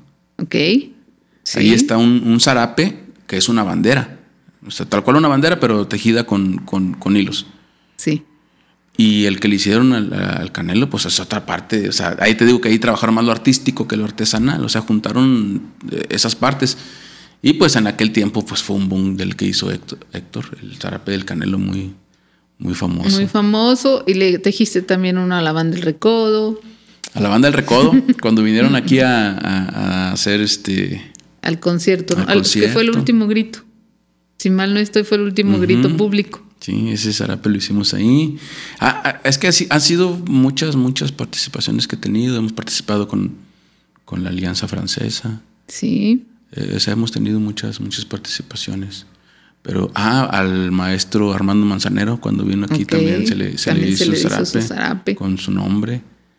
Pues fíjate que han sido varias, ahora que vino el grupo Frontera. Mm, sí que el Richard me regañó porque yo no, no, no, o sea, tengo mucho tiempo que no escucho música. ¿No supiste quién era? No, y, yo le dije, este, tuvimos un evento y le digo, me voy porque tengo que hacer un zarape para un grupo. Y ya estaban platicando con el grupo Frontera. Y dice, ¿por qué lo dices así? Le digo, ¿cómo? ¿No sabes quién es? Le digo, no. y luego platicando con mi mamá, me dice mi mamá, pero ese que canta tal canción. Le digo, no. Yo los conozco porque mi hija, tenemos un playlist en, Spotify y, ahí le vamos metiendo las canciones que ellos van conociendo y esa canción específica del grupo Frontera dice, es que esta la canta mi maestra o no, la pone mi maestra. Y ella la agregó y por eso sé quiénes son, pero más allá de esa canción no conozco qué otras canciones. A mí me dijeron que había colaborado con tal persona y le digo, pues no es una falta de respeto, sino simplemente que no, no, no escucho mucha, mucha música y pues eh, de ahí se, pues han salido, te digo, muchas, muchas, muchas personas que, que, les he hecho, que les he tejido zarape. Pero le digo, es que yo lo hago con el mismo, con el mismo cariño si es para, para, no sé, para Juan, que si es para el grupo. O sea, es lo mismo. Porque, le pongo la misma. le pongo la misma intensidad. O sea, lo que quiero es que, que, esa pieza, cuando yo la vea, esté orgulloso de, de, de verla donde esté. Y no decir, ay, me quedó bien feo. O sea, eso. Nunca he tenido ese como ese concepto, o sea, no, y no, no, no quiero sentirlo. Claro. Entonces, pues sí, hace tiempo vinieron a hacernos entrevista a mi hijo Alan y a mí. Y él empezó a sacar, dijo, papá, acuérdate cuando hicimos este y cuando hicimos este. y le digo, pues es que realmente no, no, no, como que no lo, no lo, no lo he asimilado todavía, yo creo que esa es la palabra, no lo he asimilado. Claro. ¿A dónde, ¿Qué futuro le ves al zarape? Y pues fíjate que ahorita vienen muchas cosas. Creo que esto va a seguir creciendo. Es, eh, eh, hay muchas cosas que experimentar. Viene gente con muchas ganas de hacer esto y con las oportunidades que, están que estamos teniendo, ¿sí? Eh, con las puertas que hemos estado abriendo. Creo que, que vienen colaboraciones buenas y pues digo, sobre todo que me di cuenta cuando salimos a otros lados que aquí no estamos en cero. No. Aquí no estamos, estaba desapareciendo porque había, en aquel tiempo estaba Jerónimo. Es una persona a quien respeto mucho, pero fíjate que en aquellos tiempos no era como, como ahorita que don Jerónimo, don. o sea, éramos compañeros, eras Jerónimo porque éramos compañeros, ¿verdad? Jerónimo era José, estaba Beto, estaba Javier, estaba Héctor, estaba yo. Y luego se fue don Beto, falleció don Beto, falleció don José, quedó Jerónimo, Javier, Héctor y yo. Y pues se puede hacer un rescate. Pero ahora ya vienen tus hijos también. Sí, y ahorita en la escuela han salido generaciones. La generación que está saliendo. Sí, ahí, eh, te digo que cada quien como que de su trinchera. Eh, el Zarape de Saltillo también tiene ahí gente que está trabajando. Hay otras, otras familias por ahí que también estuvieron tejiendo sus pares, por ejemplo, el que está en la casa de, del artesano, ya, este Francisco Báez. Sí, sí. O sea, todo, todo, todo. O sea, creo que, que ha, surgido, sí, ha surgido como que la espinita de querer todos, pues, empezar a, poner granitos. Y pues te digo, con la escuela, no, no o sea, ahorita lo, lo que venga, ya tenemos como la estructura, ya, ya tenemos el espacio, tenemos telares, tenemos, o sea, está todo, todo para que la gente llegue a aprender. Entonces, pues creo que sí se vienen, vienen cosas buenas para, para el zarape, el zarape. El, eh, dicen textiles, ¿verdad? Pero sí, eso, el zarape que, que, que, hacemos aquí es importante también este, el, el, querer reproducir lo que nos enseñaron. Yo te estoy haciendo tintes, zarapes con tintes naturales también. Ok. También, en un principio no me gustaban porque los colores son, son diferentes. Pero también tienen este, cierta cultura, o sea, también tienen su, su, su encanto. Entonces también este, eh, eh, hacer esos. Me empecé a empapar aquí primero con, con Mari, que es la, la, la tintorera de aquí, de, de, de, Saltillo, de Coahuila, la que hace los tintes naturales.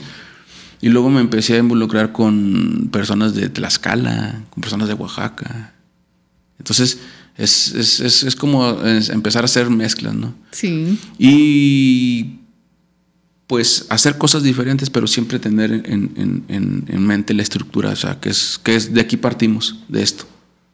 Exactamente. De esto partimos a hacer cosas nuevas.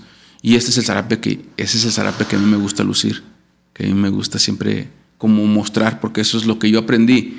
Yo no digo que sea el zarape Ahorita te hay libros y hablan de zarape clásico, posclásico, pero eso yo no lo, yo no lo viví. O sea, yo creo que eso va a ser trabajo para los historiadores, para los promotores culturales, pero el trabajo mío como artesano es, es compartir lo que me compartieron. Claro. Y creo que cada, cada joven que llegue o cada persona que llegue, pues le va a poner un granito de, de, de arena y a lo mejor podemos embellecerlo, a lo mejor podemos hacia atrás, pero todas ideas al final son, pues son expresiones. Son expresiones. Entonces, eh, realmente es, este, es como dar el paso entre lo artesanal y lo artístico. artístico. Son creación, son creativos, ¿no? es creatividad. Y esto te digo, o sea, a mí esto, esto fue porque al colaborar con, con, todas estas personas que, que, que, que conozco, o sea, la en verdad te empiezan a decir, vamos a hacer esto, vamos a hacer lo otro, y, y pues te queda como esa purita, vamos a hacerlo y vamos a hacerlo. Entonces han salido esas, esas colaboraciones. Sí. Eh, empezó una nueva administración estatal. ¿Tú qué esperas de ella?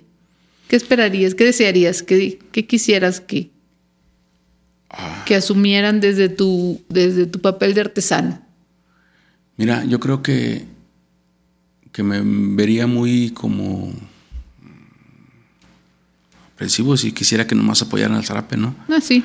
O sea, ahorita te digo, platicamos, empezar a platicar de todo lo que hay en el Estado. O sea, hay cosas que están desapareciendo y no hemos puesto atención. Claro. O sea, a mí, pues en, en lo personal, el zarape, pues es mi forma de vida. Sí, sí. Es tu hacer. Sí. Ahorita te puedo decir que nos conocen en, la- en las mayores partes del Estado. En la República Mexicana ya estamos, ya saben que en Saltillo están haciendo zarapes, ya saben que hay un museo, ya saben que hay una escuela. Somos punto de partida. Sí. A mí me da mucho gusto porque llegamos, oye, oye, es en Saltillo, ah, pues en Saltillo tenemos, oye, que en la escuela. Y están viniendo a ver cómo se está haciendo esto. Entonces creo que nada más es como continuar con las, con las, este, con las ideas que ya hay. Y yo creo que siempre es como importante cuando llega alguien nuevo, porque llega con ideas. Ese es mi, mi punto de vista en, en eso, porque pues ya pasó, por ejemplo, los seis años que estuvo la secretaria, que también pues le agradezco mucho, ella siempre estuvo eh, atenta, y siempre regalando zarapes también. Entonces la, la- la nueva secretaria, o sea, yo creo que ha de traer también muchas ideas, Yo creo que sí. ¿verdad? Entonces ahorita de, de entrada el, el- el logotipo de, de Secretaría de Cultura, yo lo veo que es un zarape. Es un zarape. No sé si sea, pero sí, yo... sí, es un zarape. Yo lo vi y dije, es un zarape. Entonces, creo que todo es- esto ha, ha como, como que es una, hemos hecho otra vez una revolución de, de esto es lo que, esto es lo, lo que hay aquí. Sí, entonces creo que, que lle- llevamos, o sea, llevamos, ya está hecho, te digo, el camino, solamente hay que seguir trabajando duro para que esto pues no desaparezca. Creo que lo que tenemos que hacer es, eh, ese es un sueño para mí, involucrar a la gente, jóvenes. ¿sí? Ok. Hay, en la escuela hay muy buenos tejedores, pero creo que si hay jóvenes que están en, en, en, en la calle, ¿no? Jóvenes que traen esa creación y no saben cómo qué hacer, que se están drogando, que están bebiendo, no saben cómo, cómo, cómo Manifestar. expresarse. Entonces creo que ese es el punto vulnerable donde tenemos que tocar. Sí, yo con se me viene a la mente también este Iván Márquez. Con él estuvimos yendo a los centros donde están los menores recluidos, a los titulares. De rehabilitación. Ahí estuvimos. De primero era un miedo, pero luego te das cuenta que ahí es donde, donde realmente la persona necesita esto, necesita saber, necesitamos como que acercarnos a esa gente que vea que hay una, una puerta.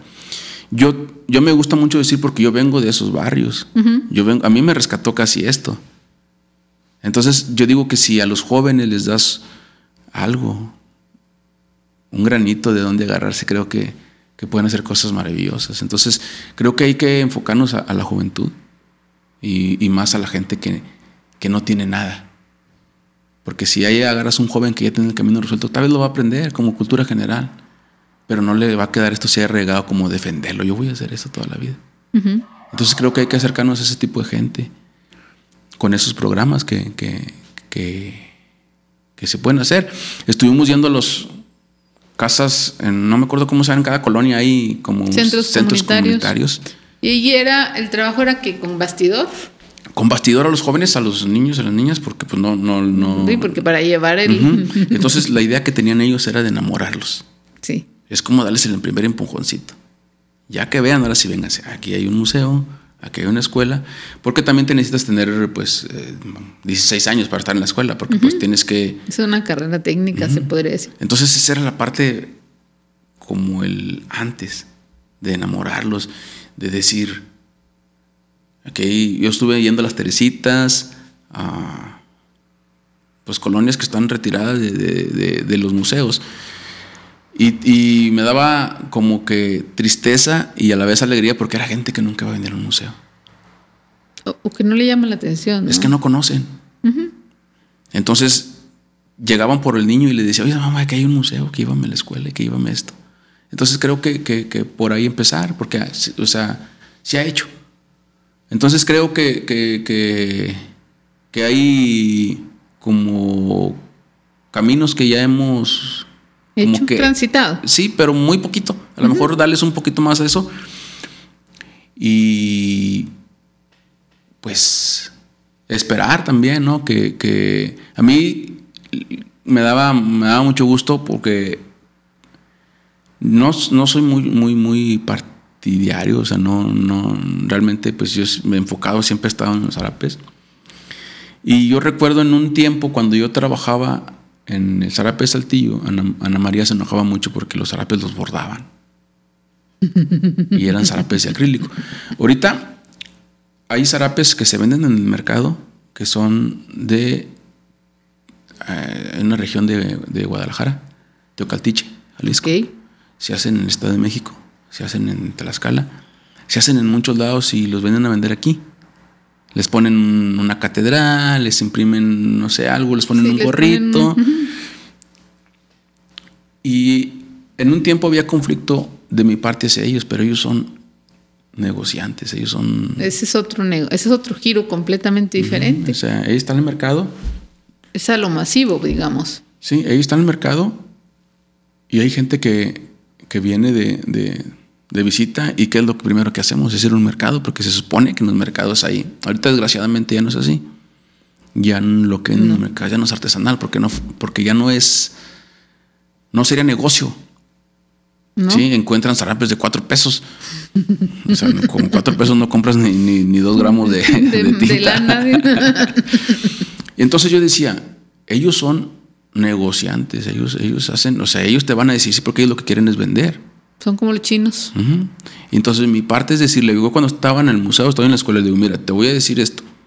Yo te voy a explicar qué es lo que, qué es lo que estoy haciendo. No te voy a decir que me lo compres, o sea, tú tienes la opción de querer comprar porque al, fin y al cabo tú eres, el, tú eres el cliente. Pero yo te voy a decir algo que no te voy a engañar, porque yo voy a estar siempre haciendo zarapes. Yo ahorita tengo bien claro esto. Todo mi voy a artesano. Entonces, yo no te voy a echar mentiras que, que este zarape está teñido con tintes naturales y que tiene oro, porque no es verdad. Claro. Pero sin embargo, te digo que te lo puedo hacer y te puedo mostrar algo. Y tú decides si quieres comprar un zarape hecho en saltillo de la manera artesanal yo comprar un zarape en el, en el mercado Saltillo. Juárez. En el mercado Juárez. Pero tú ya sabes que no es, tú ya sabes lo que estás regalando, porque antes creo que eso, e, esa parte no existía. A conmigo llegaron personas, oh, era que zarape a lo mejor hizo tu maestro, y eran zarapes de acrilán. Ya. Y lo de hule, que tiene como 120 años, también son bonitos, pero cuando están hechos a mano. Uno de ellos, eh, Javier, Javier Luna, no sé si lo conozcas. Sí, Javier Maestro. Él, los zarapes que hace el de acrilán están... Chulada. Porque están hechos pieza por pieza. Están hechos, o sea, yo cuando conocí a Jerónimo quise hacer los diamantes que él hacía, en, porque él estuvo haciendo zarapes de acrilán. Entonces yo los quise hacer en lana, no se ven igual, o sea, porque esos, esos diamantes él lo diseñó para el hilo que él usaba. Claro. Pero si, si yo te digo a ti, mira, este zarape está hecho así y así, tú ya sabes que vas a regalar. Tú ya no vas y le echas mentiras a, al cliente.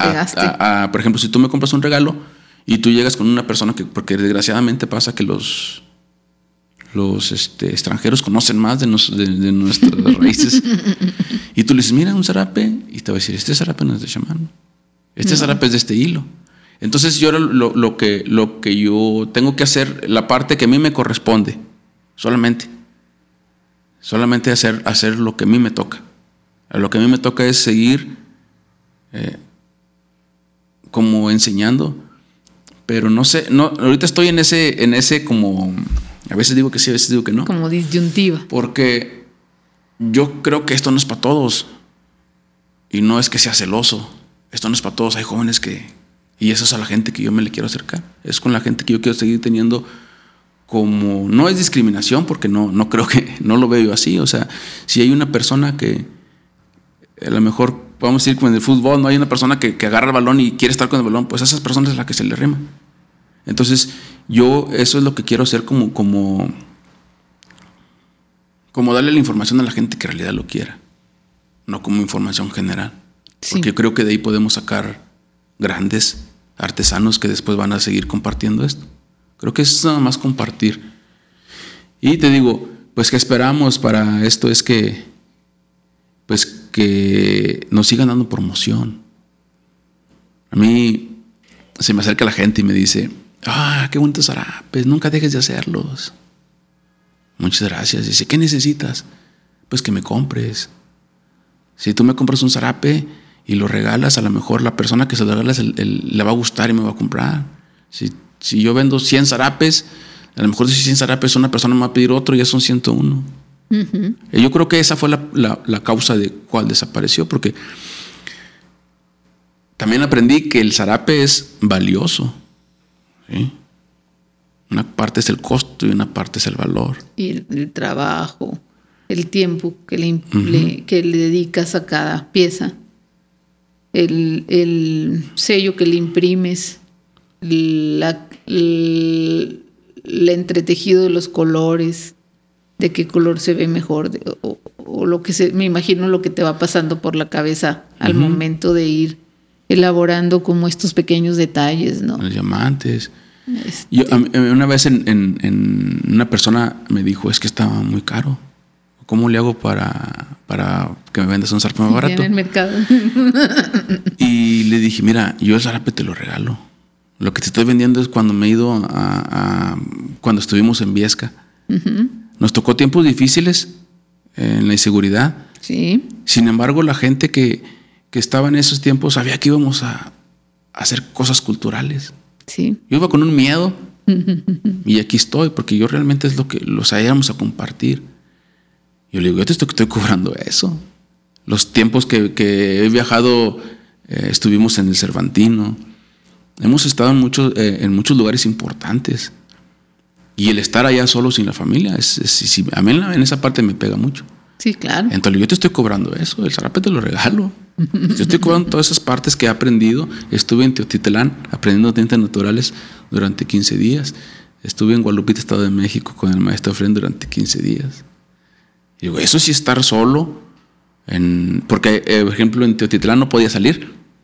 Por, también por la seguridad. No, porque son usos y costumbres. Ah, ya. Entonces, en el Valle de Oaxaca no podía, me dijo el maestro Román, dijo, nomás que no puede. Dije, no, tengo problemas. Él tenía que ir por mí y a dejarme a donde estaba yo hospedado. Ya. Entonces, tienes que adaptarte a todo eso y eso realmente cuesta. Y al final del día también se refleja en el trabajo que haces. Sí, mira, ahorita ahí, este, te digo, gracias a, lo que se está haciendo, hay un mercadito artesanal. Ahí ahorita estuvieron en Parque Centro, o sea, ahí ya te están abriendo muchas puertas. Yo creo que de ahí lo que sigue es separar la manualidad y las artesanías. ¿sí? Creo que con el tiempo saber dando. Ahorita hay muchas mujeres que están haciendo zarapes. En aquel tiempo, cuando yo aprendí, éramos puros hombres. O sea, no había mujeres. Ahorita hay mujeres. Y también creo que esa parte de la mujer de que, o sea, lo hacen porque lo hacen y se van a meter porque es una necesidad que hay de buscar espacios donde vender las artesanías que están haciendo. Entonces creo que vienen empujando bien fuerte y pues claro que eso es un beneficio para, para, los que nos dedicamos a esto. Entonces ya hay donde las artesanas, maestras o borajeras, creo que sí es el... Maestro borajero, sí. Donde vayan a vender sus creaciones. Entonces cada vez está habiendo más espacios. Sí. Entonces todo eso creo que nos, nos, está abriendo más, más, más caminos porque hay más gente que conoce de esto. Entonces, eh, eh, esa, esa parte. Entonces, ¿yo cómo puedo competir con ellos? Si les estamos enseñando que hagan, o sea, que su mente sea el límite. Entonces yo lo que hago es competir con materiales. ¿sí? Yo invertí en hilos de oro, en hilos de plata, en hilos de seda. Y es un plus a veces que yo les doy, mira, este zarape te vale lo mismo que, pero te le voy a poner estos hilitos. Entonces ya cuando llegas a decirle, ah, es que te, ah, entonces estamos hablando de otras palabras, porque son hilos muy costosos. Y aparte también tiene algo como, como, como magia. Los hilos que uso yo de, oro me los vendieron en Oaxaca. No los querían vender, pero tenían una necesidad de... en ese tiempo se iba a graduar la, la hija de mi maestro. Ya. Y me dijo, mira, tengo hilo. En aquel tiempo, no sé si sea más de siete años, me costó 10 mil pesos una bolita de, de oro. De hilo de oro. Y ahí me contó la historia. Ese, hilo viene de, Europa, de donde hacen las prendas papales. Ya. Ahí se subastó ese hilo y ese hilo la primera que lo adquirió fue la esposa del maestro Toledo. Ok. señora Trini lo compró y ella se los vendió ahí a la comunidad. Entonces yo tengo una parte de ese, de ese De ese de esa hilo. historia.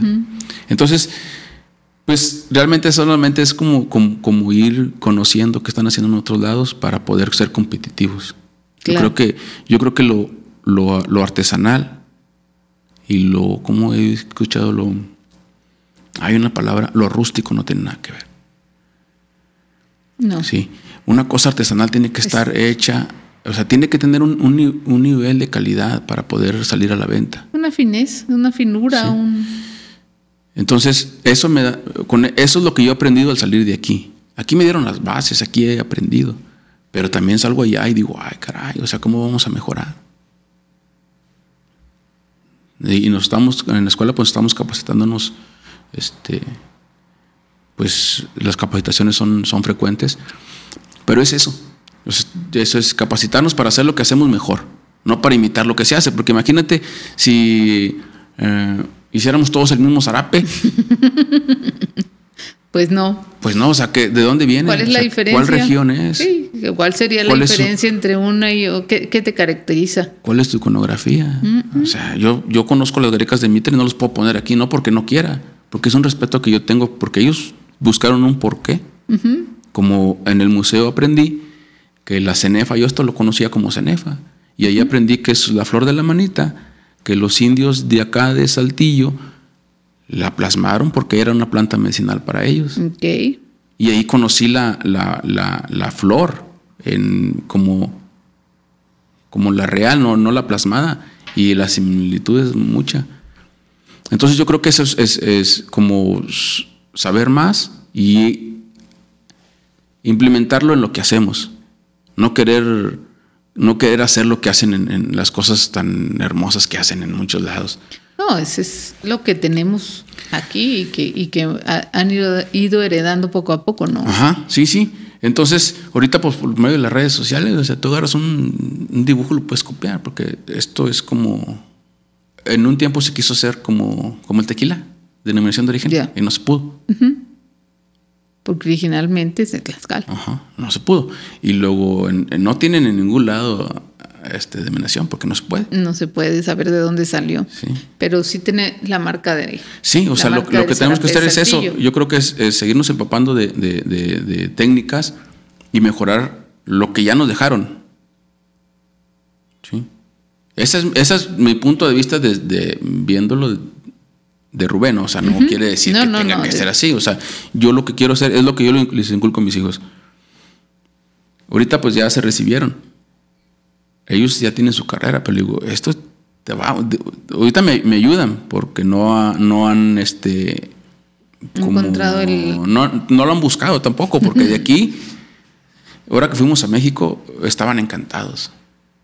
Encantados porque la gente, el trato que se nos da ya es, ya es un trato digno. Sí. De las primeras veces que yo salí nos mandaban en un camión, en uno de esos chiveros. y te miraban y como que este pelado, ¿qué? ¿No? Entonces yo donde quiera que voy estoy orgulloso de mis raíces. Yo estoy orgulloso de donde voy y, si me llevan a, a- a un, mm, a un centro, ahora gracias a Dios estuvimos en, en Bellas Artes. Nunca me imaginé estar ahí Con tu trabajo. con mi trabajo y soy lo que soy. Yo no, no, no, no, no me quise poner un traje porque no ando vestido así. O sea, yo soy así. Y sí se me queda viendo la gente raro porque pues sí, eh, ¿de dónde eres? Pues soy Saltillo, ya que pues allá también hacemos esto. Allá y ahí yo hay- me siento orgulloso de lo que soy y de lo que hago. Y yo creo que eso es lo que hay que transmitirle a los jóvenes. Pues sí, pues quisi- quisiéramos ser güeros ¿verdad? de ojos verdes, pero pues no nacimos, no nacimos en esos lugares, ¿no? Y a mí me decían en México, oye, pero, pues es que estoy orgulloso de lo que soy por, porque aprendí. Yo no puedo vivir con, con un sueño que nunca va a pasar. O sea, primero tuve que aceptar mi realidad y luego hacer más notorio mis rasgos. Claro. Eso fue lo que hice, hacerlo más notorio y, y, pues donde me paro, me paro orgulloso. Esta vez me compartió un video la secretaria de Cultura de, de México, Alejandra Frausto. Y me está echando porras y grita, bravo, ahí arriba Saltillo, grita ella. Era una pasarela, entonces, pues imagínate cómo me sentí. Claro. Que, que por una parte de mi trabajo, Una parte, ¿verdad? Porque yo no, no, no, he hecho todo lo que se ha hecho, pero una parte de lo que de mi granito que ya conocen a Saltillo, ya que Ya grite la ¿no? de. Cultura arriba Saltillo. Entonces, yo estoy orgulloso de eso y es lo que, lo que creo que debemos como contagiar a la gente, que esté orgullosa. Porque si te paras en un lugar y te paras realmente con tus raíces, creo que podemos hacer muchas cosas. Claro. Y yo creo que eso se está entendiendo. O sea, ya vamos como, como te digo, vamos muy avanzados. Solamente hay que Te han seguir. hecho una carrera importante, 15 años. 15 Hay que años seguir. de estarle dando al Sí, del al 2008. zarape. Al 2008, que es lo. Yo ahí fue donde conocí, te digo, la parte creativa, la parte cultural fue realmente cuando se inauguró el Museo del Zarape. Y ahí fue donde conocí a Alicia Claudio Romayo, que fue donde partió. O sea, yo creo que yo en mi vida lo veo en dos etapas. En la etapa donde aprendí todo el conocimiento y luego la etapa en donde ahora sí, que es lo que tú vas a hacer. Es la parte como que yo. Es como un legado que voy a dejar, ¿no? Ya se lo dejaste a sus hijos. Es como un legado. Entonces, cuando vean un zarape, decir, ah, esto, es- esto es lo que me enseñó mi papá. Y un día van a decir, estos son los zarapes de Rubén. Así como ahora decimos, aquí están los zarapes de don Jerónimo. Sí. Entonces, yo lo que yo, yo les digo, mira, hay unos zarapes que hacen en el sur hermosísimos. En la casa esa que te digo allá en México, en, en el Palacio de Iturbide, Ah, bueno, hay unos de Iturbide. zarapes hermosísimos de seda, de tintes naturales. Yo, si me pongo a hacerlo, voy a hacerlo. Yo, yo lo puedo hacer. No le demito trabajo a los que lo hicieron porque es un trabajo de, de a veces hasta de año y medio. Sí. Pero yo no, yo no quiero ir, ir, ir con esa corriente. O sea, yo quiero esto, es, es- es lo que es. En el Museo del Zarape, en el mero medio está un zarape colorido. Colorido. Entonces yo es lo que quiero seguir. A lo mejor otra persona, otro estudiante, a lo mejor va, va a querer agarrar otra corriente y eso nos va a enriquecer para tener más diversidad. Pero si te digo, ahora ya aprendimos de iconografía. Claro. No puedo ponerle algo que aquí no hubo o porque, o sea, no, no se puede, o sea, no se puede, puedes copiarlo, porque no hay nadie que te lo impide. Pero responsablemente no lo puedes hacer, porque pues vas a dejar un, un zarape y a lo mejor hay, por ejemplo, aves, hay pescados que les ponen, entonces vas a decir, pues aquí sí. ¿Y ahora ¿de dónde? ¿Dónde está el mar? Entonces, ¿en qué tiempo va? Entonces, es- esto es como, como un libro que vamos dejando. De ahí los historiadores, en, cuando pasa mucho tiempo, van a decir, ah, mira, en este tiempo se hizo esto. O sea, hay evolución. Por eso dicen que, que los indios nos dejaron las prendas que los españoles no pusieron quemar. Sí. Es lo que tenemos, o sea, de, de- de las, de las prendas se ha aprendido mucho. Entonces, creo que, que- que nos toca como, lo acabas de decir tú, de eh, cultural, ¿cómo es? Eh, de- De la, la apropiación cultural eh, no, las personas que se dedican a, a- a- a- la gestión. ajá, o sea, los gestiones A, a la- culturales, gestadores. gestadores, ya, me- ya me cambié de profesión. Eso es lo Los que, lo que- gestores. lo que debe- eso es lo que, lo que le toca hacer a ellos, ¿verdad? Sí, Creo que esto tenemos que como que sumar fuerzas para poder hacer esto como que... De de una cosa estoy seguro que no va a desaparecer. no. ¿sí? Antes, hace creo que 14 años, mirábamos una posibilidad de que desapareciera. Ahorita sí te digo que no va a desaparecer. No, no, por lo menos no al mediano plazo. Digo, no ha desaparecido en cuántos años, ¿no? Sí, entonces ahorita, por ejemplo, mm, de las personas que yo conozco, jóvenes que salieron de la escuela están haciendo zarapes. Ya lo agarraron como una forma de vida. Entonces creo que, que se está haciendo la chamba de, Yo de- creo que de- sí. de- de- de poder, este, te digo, es como cautivarlos y enamorarlos, porque si tú a alguien les dices un zarape, pero van a la escuela y ven la magia y ya ven por qué es el precio, ya no, ya no te ponen tantos peros. por- No, ya no, el es, que no te queda, cuando ya conoces la técnica, el trabajo, todo lo que hay detrás, ya no te queda la duda de que es el valor que tiene, Entonces, de, de- de que la prenda en sí vende, se vende en el precio justo para el Sí, artesano, ¿no? Sí, y, y también, te digo, esto me lo ha dado la experiencia de salir a, a otros lugares. Uno a veces dice, "Y es que este zarape está muy caro y pues le voy a quitar trabajo, ¿no? Hay, Ah, personas, déjame lo corto, güey. hay personas que lo compran. O sea, Sí, hay personas que conocen y te lo compran. Exactamente. En la, en la escuela, en el museo empezamos una colección que se llama Arte Moderno en Textil. Ok. Y luego empezamos a hacer los presidentes coahuilenses. Sí. Sí Hay cinco zarapes con el rostro de los presidentes Los cinco coahuilenses. presidentes de México que han salido de Coahuila. de Coahuila. Cuando yo me los llevo, son zarapes míos, pero no me pertenecen. Eso se hizo sin fines de lucro. para la escuela, sí. para que se para que se estuviera viendo, para siempre llevar lo que se ha hecho en el museo y en la escuela. Me los han querido comprar. Véndemelo y véndemelo. Pero para quemarlo. y tú haces otro. ¿Cuánto tiempo te tardas lo que me digas? No te lo puedo vender. ¿Por qué? Porque esa es la intención que se hizo en aquel tiempo. Esa fue la visión de hacer piezas que quedaran de acervo que llama- para y que llamaran la ¿no? atención Sí. para que tú vinieras a ver qué es lo que estamos haciendo. Entonces, esta vez también, un- no sé si era este, japonés, coreano, no sé, pero se enamoró de un zarapel de Maribel Junco, la, pareja de, Oscar, y estuvo los cuatro días. Entonces, creo que, eso es lo, que intentamos, es eh, que la gente voltee para acá.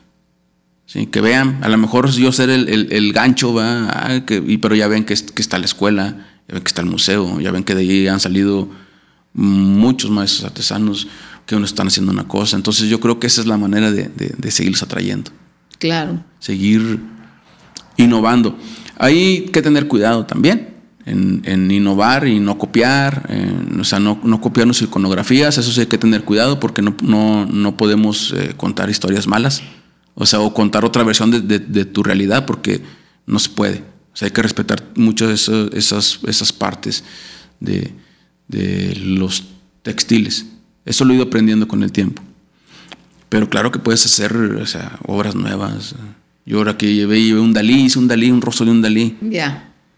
Oye, ¿por qué escogiste esto? Pues es que es, un, como, es una parte, o sea, él hizo algo, de, de, de lo que él hizo surgieron nuevas cosas. Sí. Entonces yo lo hice y dije, porque de aquí van a, o sea, de lo que yo estoy haciendo están surgiendo cosas nuevas. Y ahora, pues, en pláticas con, con, con este, artistas, si me preguntas a mí qué es lo que quiero hacer, quiero hacer una colección de zarapes con artistas coahuilenses. Ya. Que diga, este, es- este hice con el maestro Mesa, el maestro Armando, sí, Armando, claro. hice un zarape de él con su monita, porque Con mis monitas. siempre es la misma muñeca, la misma sí. mona. La Yo lo hice. sí. Y ese, ese zarape estuvo en los pinos. Ya. Entonces, imagínate, eh, no decirte nombres de personas que han salido, que, que son de Coahuila y que están reconocidos a nivel nacional e internacional. Llevaron una colección de zarapes con su trabajo. O sea, es, es como, como involucrar todo. Sí, imagina. Eso es como, como que hacía algo que, que- que se pueda mm, palpar. Exactamente. Y te digo eso, pues sí, hacerlo sin fines de lucro, para que esto siga, Caminando. Que alguien ve, los vea y, y- y quiera tener a lo mejor otra, otra visión y que decir, oh, yo quiero hacer esto con, con esto. Entonces, creo que, que eso es lo, lo que debemos hacer, o sea, seguir como conservando y pues que esto, esto no, no me pertenece. Esto a mí no me pertenece, o sea, si yo dejo de ser zarapes, esa otra persona no va a llegar a ser zarapes, no me pertenece. Yo creo que esa, esa es la parte que debemos como de, de saber. Ay, no, no, no, no. El zarape se hizo conmigo y sin mí. O sea, esto ya estaba antes de que yo llegara. Sí. Y va a seguir va a seguir después de que yo no esté. Entonces yo creo que eso es... Pero lo que le aportes al camino tú, eso va a sumar. Entonces hay que sumarle y no apropiarnos. Creo que esa es, esa es una base de, de- de empezar a sumar. Si te apropias del, del zarape como parte de tu identidad. Ajá. Eso no queda duda, ¿no? Pero, pero no es. No, no es un celo de solo yo hago zarapes. Ujú. Sí, sí, es, es- te digo, es como el yo presumo trabajos que hacen mis alumnos. Digo, mira, esto es lo que están haciendo en Saltillo. O sea, eso es bonito también. Claro. Porque hay gente que, que, que tiene también esa habilidad y que se enamora y que hace las cosas como se deben de hacer.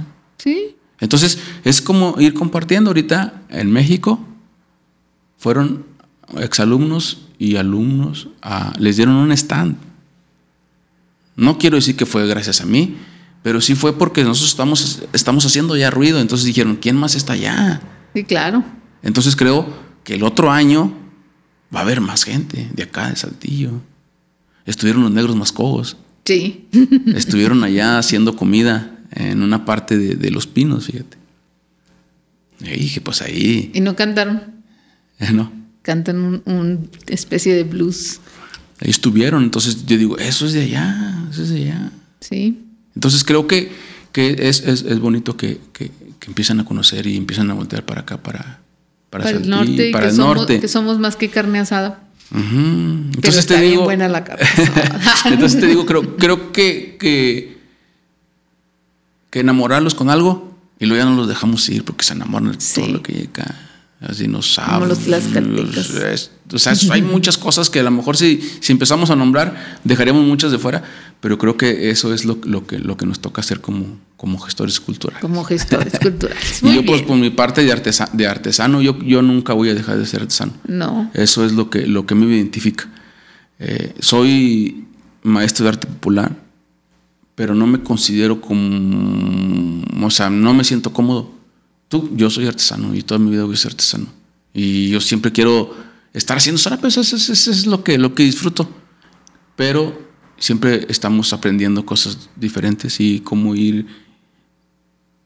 Ahora aprendimos de las comunidades de Oaxaca, las comunidades de Chiapas. Aquí no tenemos, o sea, tenemos que empezar a hacer comunidad. Es, para mí fue como, ¿qué? ¿De qué me estás hablando? Es que estamos como huérfanos porque no hay una, una, no hay etnias. una etnia originaria de aquí. O sea, hay etnias adoptadas, como los mascogos, como los kikapus y como la comunidad ende, pero vinieron de otra parte este, hicieron su, su, lugar aquí y tienen sus usos y costumbres y mm. métete a la tribu Capú a ver si vas a poder y te van a dejar. Y... Eh, por, por, parte de las cuestiones este, mm, espirituales. Eh, la semana pasada andaba ya eh, mi familia mía, de familia de espiritual, allá con, con los Kikapú, entran hasta la mera reservación. Sí. Eh, pero sí, o sea, es, es algo que, que, te dicen, por ejemplo, oye, es que este, este huipil se usaba en la ceremonia de tal, y este huipil no se puede usar con aquello. Aquí, no, nos, aquí yo creo que nos toca a nosotros, ¿verdad? Pero tener conciencia de que contemos una realidad. Claro. A mí la vez pasada, este, en México, una persona que quiero mucho me dijo que si Apache, y le dije, no. Y dijo, oye, le dije, no, es que no sabes lo que estás diciendo. O sea, yo no puedo decir que soy de tal etnia porque ahí hay usos y costumbres donde se le venga para acá. ¿Usted por qué anda Le Dije, no, es que yo reniegue, realmente no soy. Entonces yo creo que eso es lo que, lo que nos, nos, nos, nos toca hacer. No querer por modismos decir, ah, ahora soy esto, ahora soy lo otro. Entonces creo que de esa parte nos, nos, nos toca plasmarlo en esto es lo que, lo que va lo que va a surgir y, lo que le vamos a dejar a, las generaciones. No, no, no, no va a haber de otra más que seguir este, aprendiendo y pues pasando el conocimiento, pasando los saberes. Así es. Pues querido, me da muchísimo gusto que hayas venido, que hayas aceptado acompañarnos en esta, en esta entrevista, en este programa. Qué bonito es hacer lo que, es vivir de lo que te gusta hacer es uno de los privilegios que tienes, un gran, gran privilegio.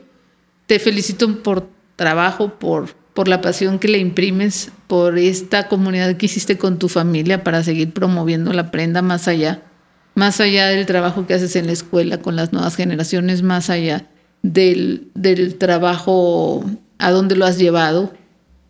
Me gusta mucho ir. Yo soy artesano y a eso me dedico y eso quiero hacer el resto de mi vida. Muchas gracias por acompañarnos y muchas gracias por, por dejarnos conocerte, ¿no? Dejar conocer el espíritu que tienes ahí dentro. Pues al contrario, quiero agradecerte porque esta es, una, es un oficio muy bonito, pero es muy difícil. Eh, hace tiempo quise declinar, dije, pues, ¿qué voy a hacer? Ya me voy a los lavabos. Vámonos para otro lado, ¿no? Nunca ha estado, fíjate que nunca estaba en mi mente irme de aquí, pero dije, ¿qué voy a hacer? Porque es muy difícil. O sea, yo llegué a, a, a malvender mis cosas porque no me tenía como, como aprecio a mí mismo. Pero ahorita ya, yo creo que ya, ya, ya, la, la, carrera ya la hice, o sea, porque es muy difícil, es muy difícil mantenerte. Sí, ya, ya picaron piedra bastante fuerte. Es muy difícil, entonces ahorita pues creo que, que estamos como, como tranquilos por la parte cultural que te digo que no sabía que estaba. O sea, ya sé que, que hay un legado que estamos dejando y que somos pues eh, guardianes, promotores, hay muchas formas de decirlo, pero creo que, que debemos seguir con eso de de seguir diciendo, esto se hace aquí, y se puede hacer esto, y se puede hacer lo otro, pero esto es lo que salió de aquí. Entonces, para mí, pues es, eh, la verdad, el día que me mandaste un mensaje me sentí muy contento porque... Ya tenía pues, tiempo queriendo... Es, es, algo como que reconocimiento para lo que se ha estado haciendo y muy a gusto, muy, muy amable por, por, por la invitación y pues estamos aquí seguimos y hay que hacer otras cosas, lo vamos, a hacer, ruido. Hay que hacer mucho ruido y hay que promover mucho el zarape de Saltillo, no se les olvide. Es una marca registrada ya para la ciudad. El zarape Saltillo. El zarape Saltillo. gritaron arriba Saltillo. Entonces con eso siempre me quedo cuando comparto esa publicación que hicieron. Me, se me enchina la piel. Claro. Porque no lo dije yo y no lo dijo una persona de aquí. Y, lo dijo la, la, figura de la cultura del, país, ¿no? La secretaria de Cultura que federal, del gobierno federal. Que ya se echó la vuelta de, de, norte a sur. Y entonces esa fue la parte que, que a mí me pone la piel chinita. Claro. Porque sí está. Está. Creo que lo que estamos otra vez haciendo, haciendo ruido. Haciendo ruido. y eso es lo que, que van a voltear para acá. A saber que sí. Muchas gracias a todos por acompañarnos y nos vemos en un nuevo capítulo. Hasta pronto.